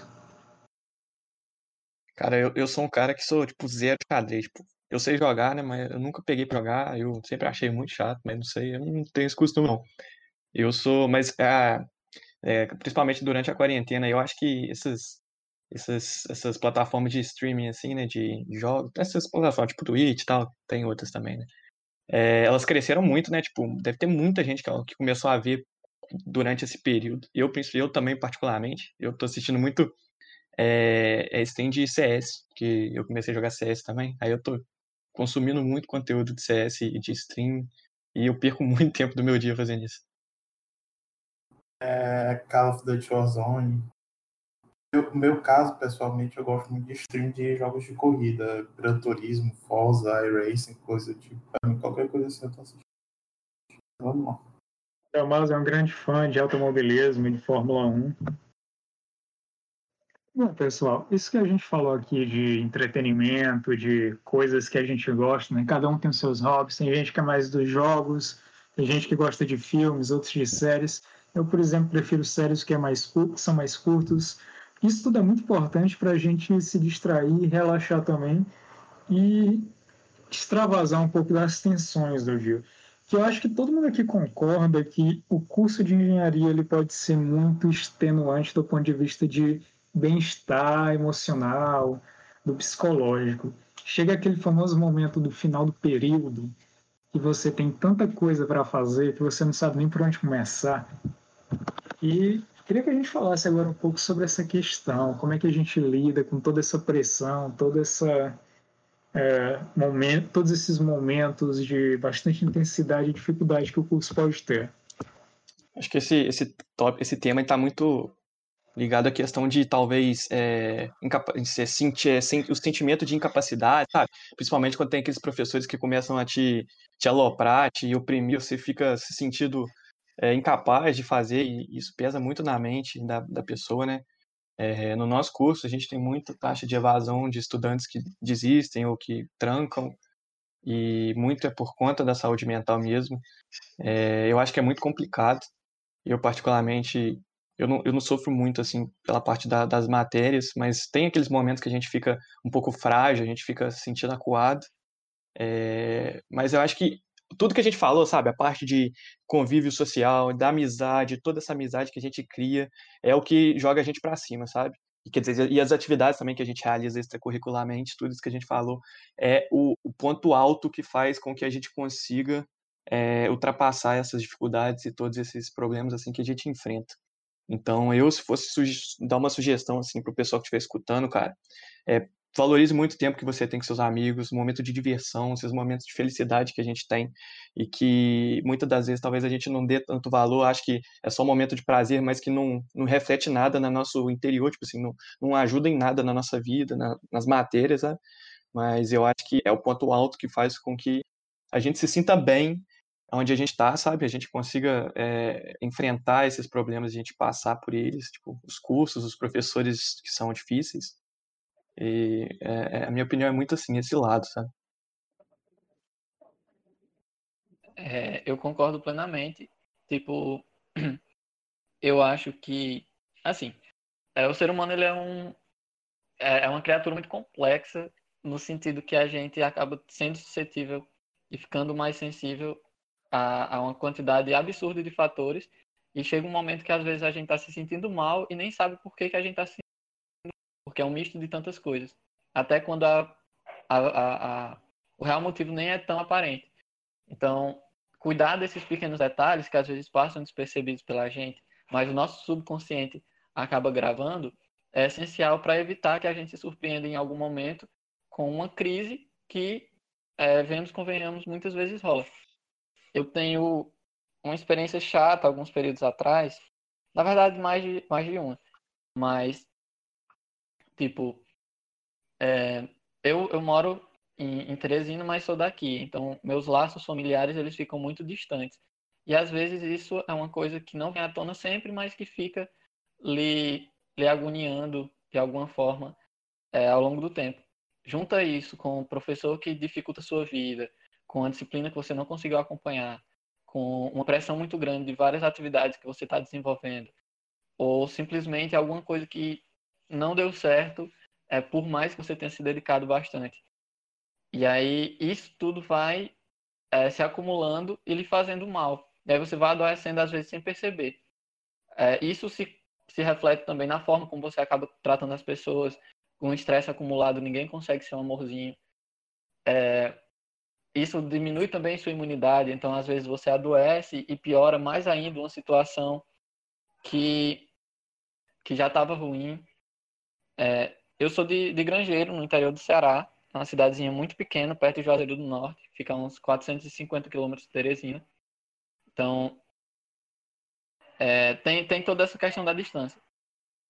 E aí, quando você junta tudo isso, de tá, tá, tá numa situação de fragilidade, longe das pessoas que dos seus melhores amigos, da sua família, a, as coisas não estão não indo bem, e você mesmo assim deixa de fazer um, um, um rolê legal com seus, com seus amigos dali, dali ou deixa de descansar para se envolver em mais uma coisa que vai lhe estressar, provavelmente você vai adoecer mais ainda. E aí é nesse momento que é tão importante a gente rever as nossas prioridades e restabelecer nosso equilíbrio. Porque se a gente não fizer isso, a tendência é que a gente vá adoecendo cada vez mais e aí rola um momento que às vezes você não consegue sair sozinho. Já rolou, não querendo deixar o, o clima tenso, mas é, já teve já teve muito, muitos, muitos momentos que eu sofria muito para levantar da cama. Só chegava muito atrasado nas aulas porque eu não conseguia levantar de jeito nenhum. Às vezes não conseguia dormir, não, não tinha apetite. Enfim, muitas situações que são reflexo do, da forma ruim que você está tratando você mesmo. E, enfim, criam-se vários tabus, várias barreiras que acabam lhe pendendo. E aí os laços que você constrói com as pessoas são muito do que pode te tirar dessa situação. É, até porque a gente, como, como ser humano, a gente constrói laços de todas as formas, né? Familiares, amiga, é, de amigos e às vezes afetivos também. E aí o romper de cada um desses laços também vai lhe, lhe atingir de uma forma diferente. Então, é muito importante que a gente ache um ponto de estabilidade, mesmo quando a gente esteja numa condição desfavorável, para que a gente se ache quando a gente se perder. E esse se perder vai rolar em algum momento, todo mundo passa por crises, mas é muito importante a gente ter amigos para puxar a gente, ter, é, ter, ter, momentos, ter, ter locais de, de conforto para você se, se colocar e tal. Então, saúde mental, principalmente para estudante de engenharia, é devia ser tema tipo incluso na grade.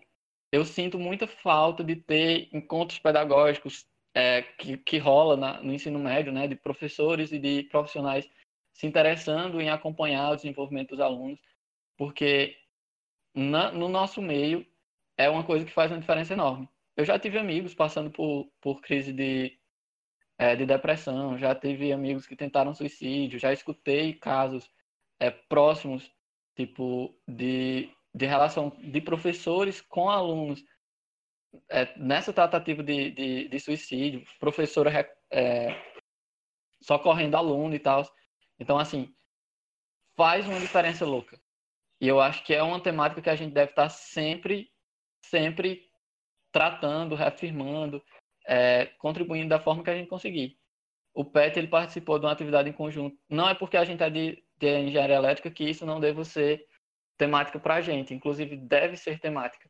A gente participou em conjunto com outros PETs de pedagogia e, e integração de um, de um evento para procurar alternativas, desenvolver situações e até só para, enfim, ser uma referência de, de um ponto de informações e tal para as pessoas no, no Setembro Amarelo do ano passado. Então, é muito importante que a gente se envolva nessas coisas.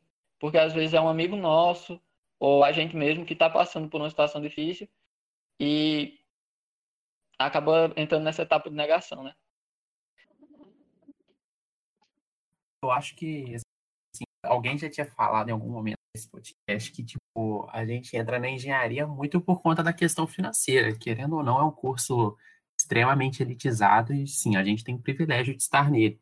Então, acho que você tem que ver as suas prioridades e ver, sim, tipo, até que ponto você quer se sacrificar para fazer um curso que é tão difícil, sabe? Porque eu passei por isso, tipo, eu tenho muita pressão para ser um engenheiro, eu sou filho de dois professores de engenharia, então é complicado, assim, acho que você tem que pesar até onde vai o seu sonho até onde que é a pressão da sociedade em cima de você, você ter uma carreira é, provavelmente vai ser boa e tudo mais, porque não é o que acontece sempre. A gente vê muito engenheiro desempregado e tal, e eu acho que você tem que respeitar a sua felicidade a... antes de tudo. Mas eu vou cortar aqui, porque senão começa a chorar de novo. Pois é, é o tipo de coisa que a gente vai aprendendo de fato depois que a gente entra no curso. Porque quando você está no ensino médio, especialmente se você não veio de, por exemplo, Instituto Federal, que é o caso do Kleber, porque o Instituto Federal já tem uma estrutura um pouco mais parecida com a universidade, mas quando você vem do ensino médio para uma universidade, tem muita diferença. E você também, em geral, é bem novo. Se você seguiu assim, aquele caminho ideal, que seria você conseguir sair imediatamente do ensino médio e entrar num curso, você está entrando na graduação com 18 anos. Você ainda está muito novo, ainda está descobrindo e vivendo muita coisa, e às vezes você não tomou suas decisões necessariamente da melhor maneira, ou ainda não compreendia tudo, mesmo que tenha tomado corretamente, não compreendia tudo que estaria relacionado. E é muito normal durante o curso a pessoa se sentir assim, bastante desgastada, e de fato, o convívio social, as amizades, todo esse tipo de coisa faz muita diferença. Eu realmente já vi muitos casos de pessoas próximas passando por situações bastante tristes assim do ponto de vista pessoais por causa da pressão, da própria pressão, por causa do que ocorria no curso em alguns períodos específicos. Eu também já me senti bastante esgotado em certo momento, há cerca de dois anos mais ou menos, final de 2018. Foi uma época ali mais ou menos da metade do curso que eu tive que parar e pensar: é isso mesmo que eu quero? E aí, o que, que eu vou daqui para frente? E para a gente evitar que socorra ou consiga lidar melhor com isso, essas atividades extracurriculares que têm bastante valor para a gente, essas atividades sociais, tudo isso é muito importante. Acho que quando a gente entra na universidade, a gente é recebido com muitas coisas, né? Muitos desses problemas que a gente não enfrentava, que a gente não via, que a gente não conhecia quando está na escola, no ensino médio, a gente basicamente aprende a discutir sobre esses temas para fazer uma redação nota mil, né? Então a gente apresenta propostas de intervenções, a gente discute esses temas são tabus, mas não porque a gente fala com a própria vivência, muitas das vezes a gente fala só para escrever bonito. E acho que quando a gente entra na universidade, a gente é deparado com tudo isso bem novo. Então, acho que se a gente não tiver essa válvula de escape, que normalmente são os amigos, que normalmente é você tirar um tempo para si, para cuidar de você, das coisas que você gosta, você acaba se perdendo um pouco é, nessa realidade bem diferente, com muita coisa nova. Bom, galera, depois de tudo que a gente falou aí, a gente falou diversos temas, é, e eu espero que vocês estejam escutando aí tenham gostado todas as dicas que a gente passou, todas as experiências. É, se vocês tiveram conseguido tirar alguma coisa legal aí que a gente tenha passado, a gente vai ficar muito feliz. Eu queria agora abrir um, um outro tópico aí, que é uma coisa muito importante, né? Que é basicamente o Kleber tinha falado há um tempo, que a gente provavelmente está fazendo engenharia elétrica para ganhar dinheiro, né? E a gente só consegue ganhar dinheiro trabalhando.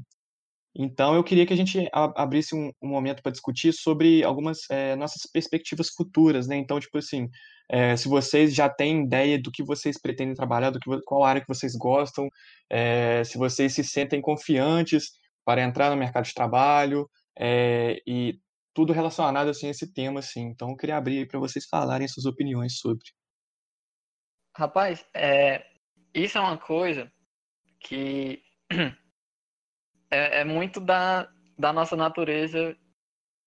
Enfim, eu vou, eu vou, eu vou fazer aqui um, um, um sumário de algumas coisas que a gente acabou conversando que contribuem para isso. Não vou me estender muito. Mas, tipo, é, ao longo da nossa vida na universidade, a gente parece que a cada período descobre que a gente sabe menos sobre uma determinada coisa. Pelo menos eu sou assim. E aí, isso é muito característico daquilo que a Maria falou de a universidade ser uma espécie de bolha nela mesma, que é, faz com que a gente esteja sempre com as mesmas pessoas, de níveis semelhantes aos nossos, porque estão sendo expostos a desafios semelhantes aos nossos. Às vezes a gente percebe que a gente não acha que não sabe o tanto que a gente deveria saber. Algumas vezes é verdade, algumas vezes é por esse fenômeno. E aí, tipo, quando eu percebi a, a empresa Júnior, ela nasceu muito dessa ideia de que a gente precisa ter uma, um, uma experiência mais de mercado. Porque a natureza da graduação, por mais que seja engenharia, ela costuma ser mais teórica, ser mais levada para o caminho da produção de tecnologia e não para aplicação realmente. Não sei como é no curso de vocês, mas no nosso é assim. Inclusive, é, deixa a pergunta. Mas a, o caminho é que o que a gente aprende normalmente deve ser usado de base para a gente construir produtos. E aí esses produtos eles já não nascem no momento da sala de aula, mas em experiências é, circunvizinhas. A EJ é uma experiência muito boa para a gente desenvolver esses produtos baseados na base, nisso que a gente está aprendendo na, na engenharia. Mas se eu for falar assim de perspectivas futuras, ou melhor, se eu, se eu for falar de se eu me acho preparado, não, não me acho. e acho que não estarei preparado tão cedo.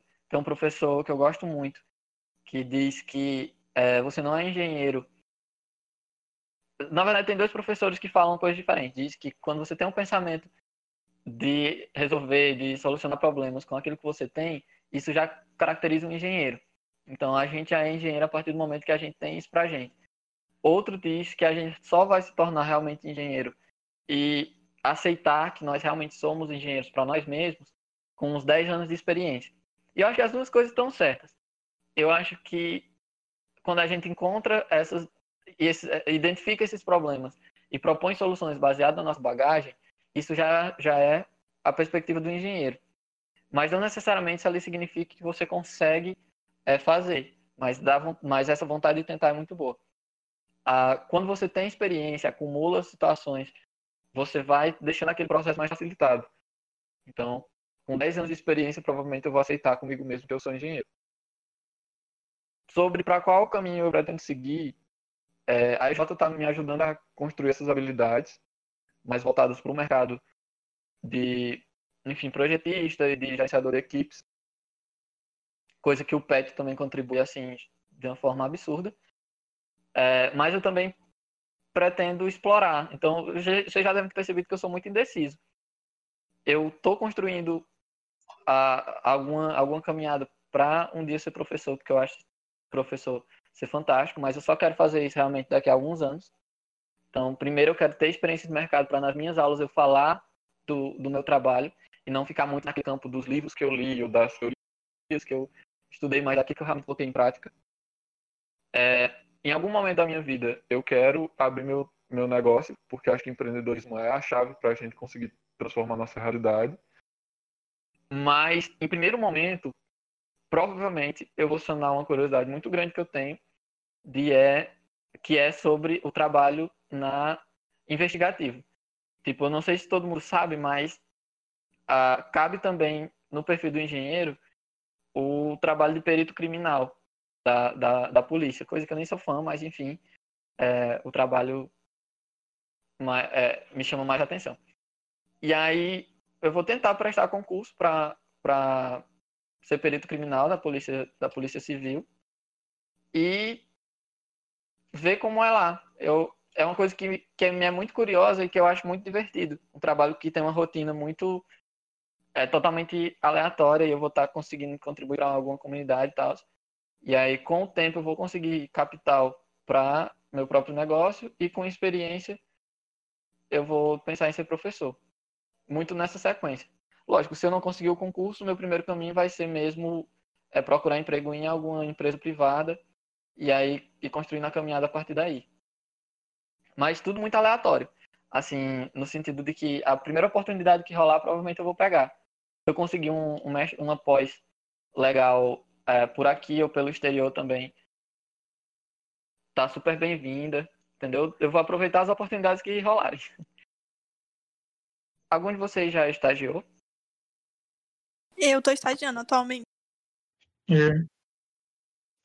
Eu já também. Como é que foi essa experiência, tipo, para para construir essa ideia de futuro? Vocês acham que contribuiu? Pensam em continuar nesse trabalho em algum momento? Subir na empresa que vocês estão? Que vocês estagiaram ou estão? Eu acredito 100% que a experiência de estágio contribui muito para a pessoa. Uh, eu já tive dois estágios, eu acabei de encerrar o meu segundo. Meu primeiro estágio eu fiz ali por volta do sexto período. Foi meio até que um negócio muito doido, porque eu estava no evento, aí uma amiga minha conhecia, tinha uma amiga que trabalhava nessa empresa e falou da empresa pra gente. A gente foi lá bater papo com o chefe e pedir para estagiar assim mesmo na cara de pau e deu certo. Passei uns três meses lá.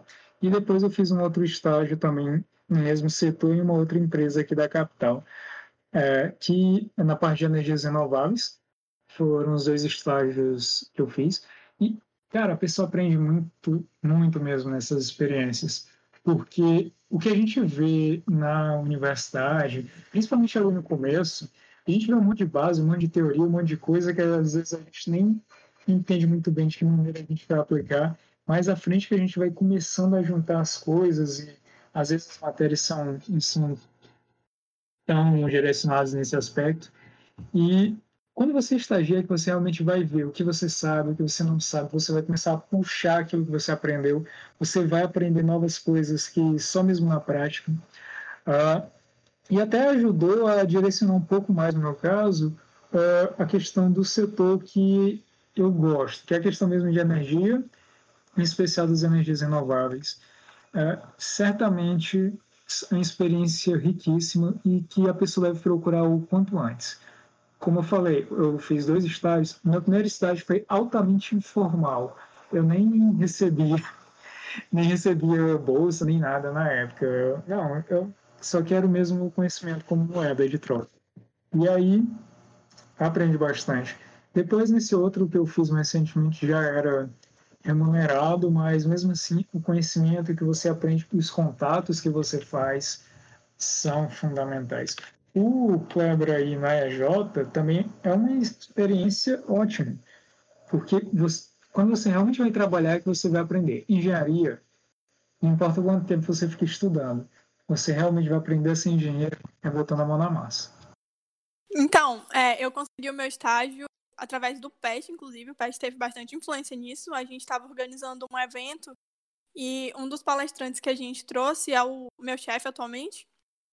E por conta desse contato que eu fiz diretamente com ele para convidar ele para o nosso evento, é, eu recebi também uma indicação de, de uma outra funcionária da empresa e acabei conseguindo o estágio lá. É, o meu estágio atualmente é na área de, de energia solar.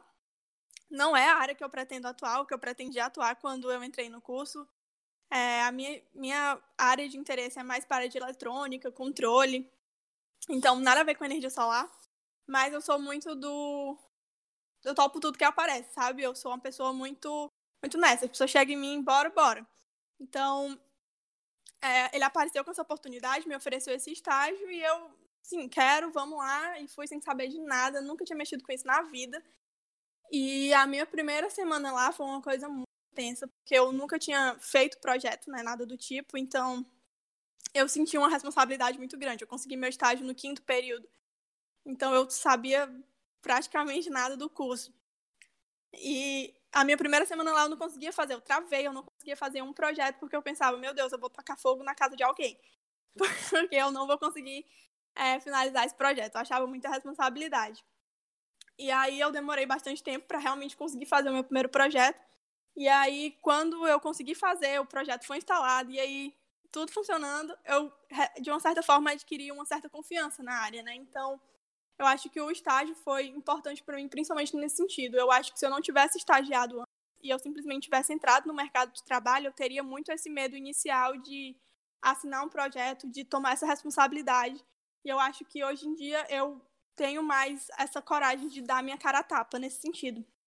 E além de que lá a gente desenvolve tudo, sabe? Então eu tô ligada, tô fazendo desde a atividade de fazer o projeto, como visitar o cliente, lidar com pós-vendas.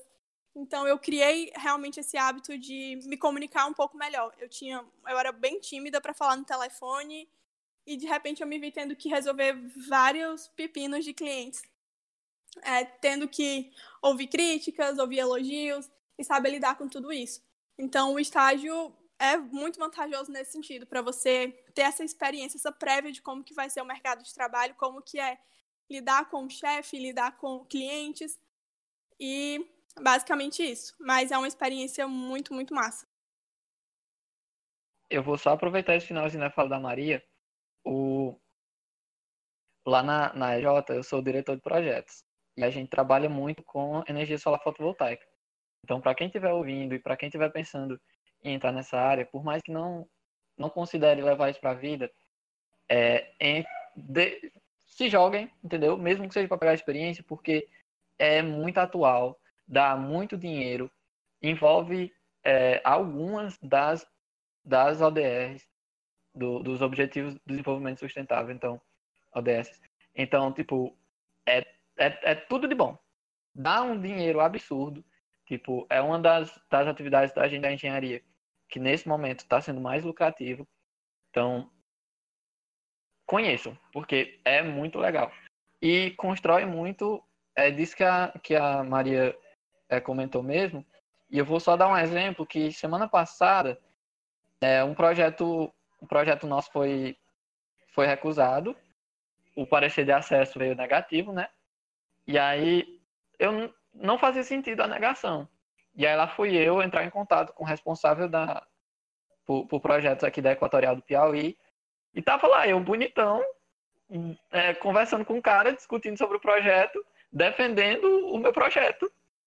E eu me achei, tipo, quando a, na hora eu não tava nem. Nossa, ok. Mas depois eu fiquei, meu Deus, o que é que eu fiz? Coisa que tipo, você tem que ter uma segurança muito grande do que você está fazendo. É, passa também meio que um, uma imagem, essa pessoa vai lhe conhecer em algum momento, então esse momento é muito delicado da forma como conversar, mas você tem que ser seguro do que você fez. E aí deu certo, ele remitiu o parecer é, depois da nossa conversa como aprovado e tal. Então, isso é muito legal.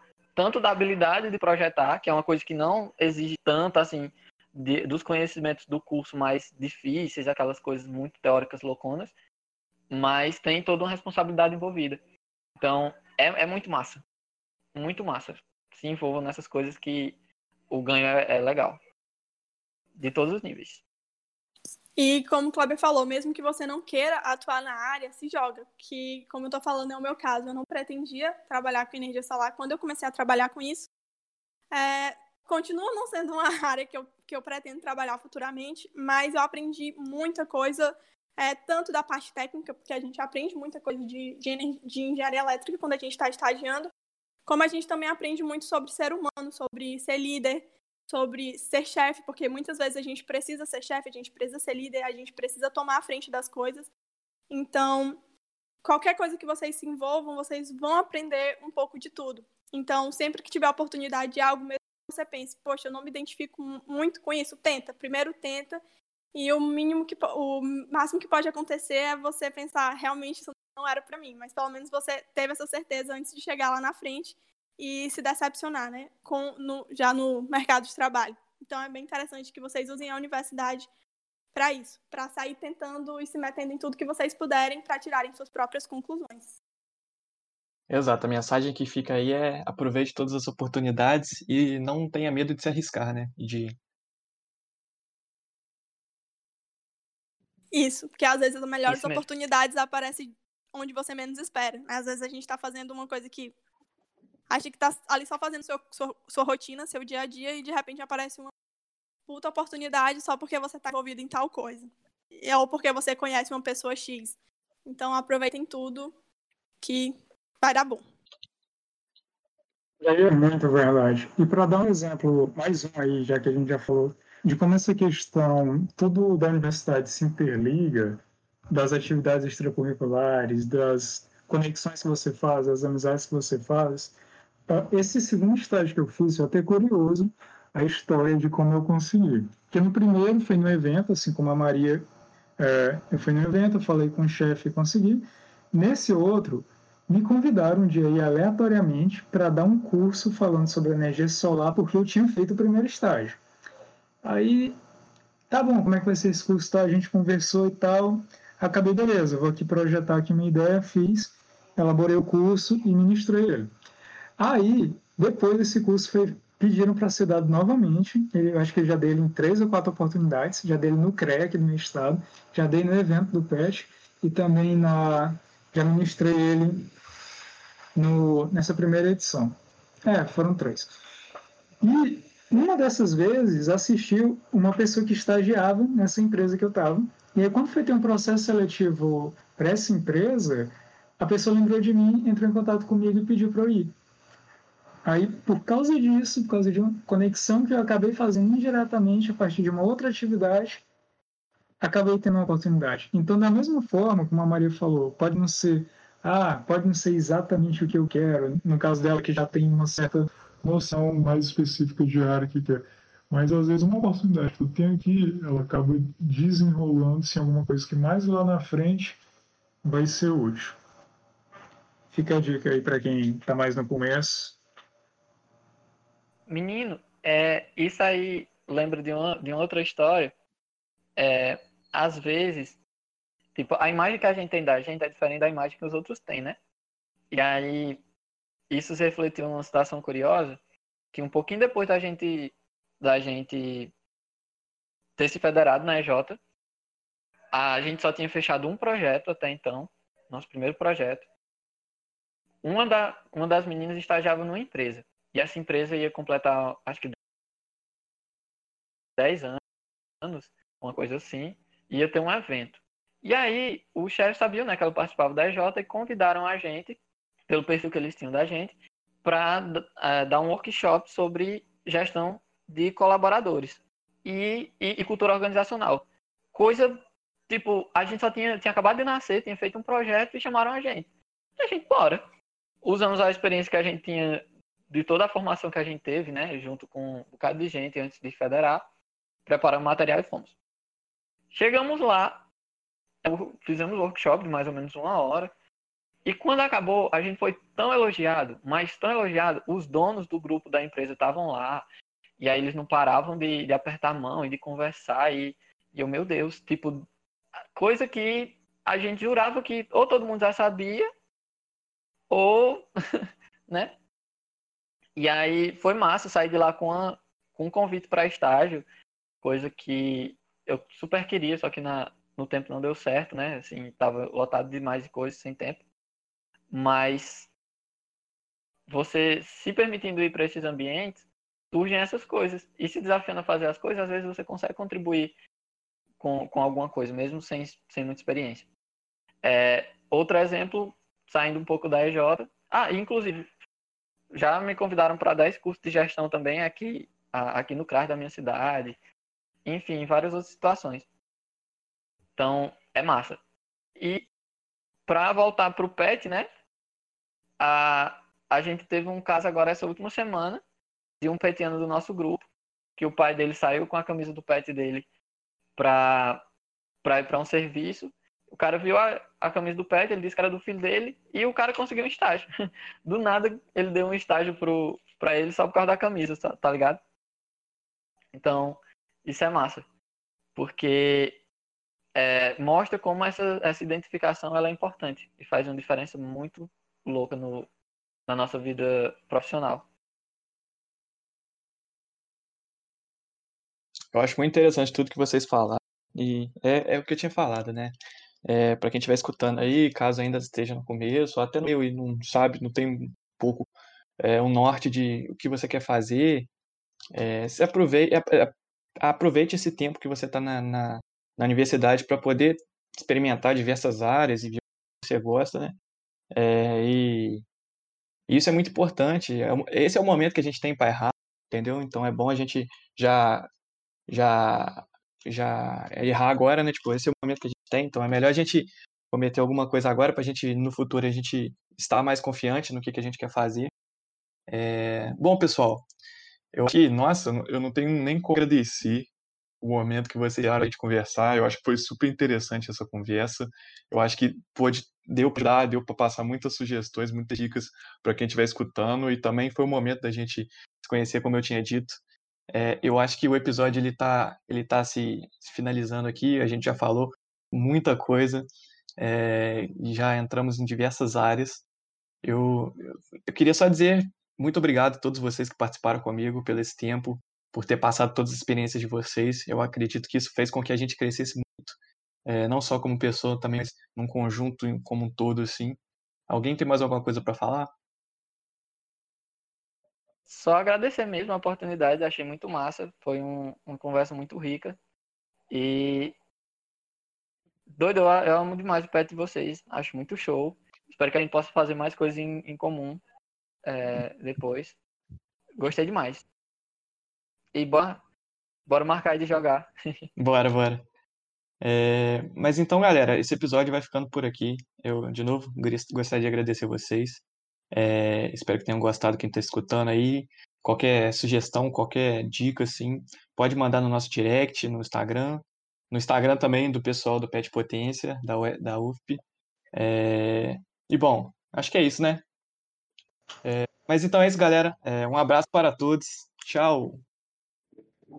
Bom, aqui também agradecer mais uma vez a todos os nossos participantes tanto o pessoal aqui do PET da UF quanto o pessoal do PET de Juiz de Fora. Agradecer também, principalmente a você, nosso público, nosso ouvinte, que aí dedicou seu tempo.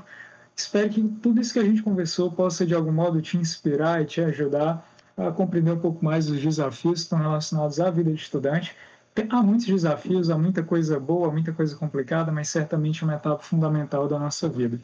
E a todos que estiveram vindo, meu muito obrigado. É isso. Tchau, pessoal. Valeu, galera. Tamo junto. Sempre um prazer. Falou.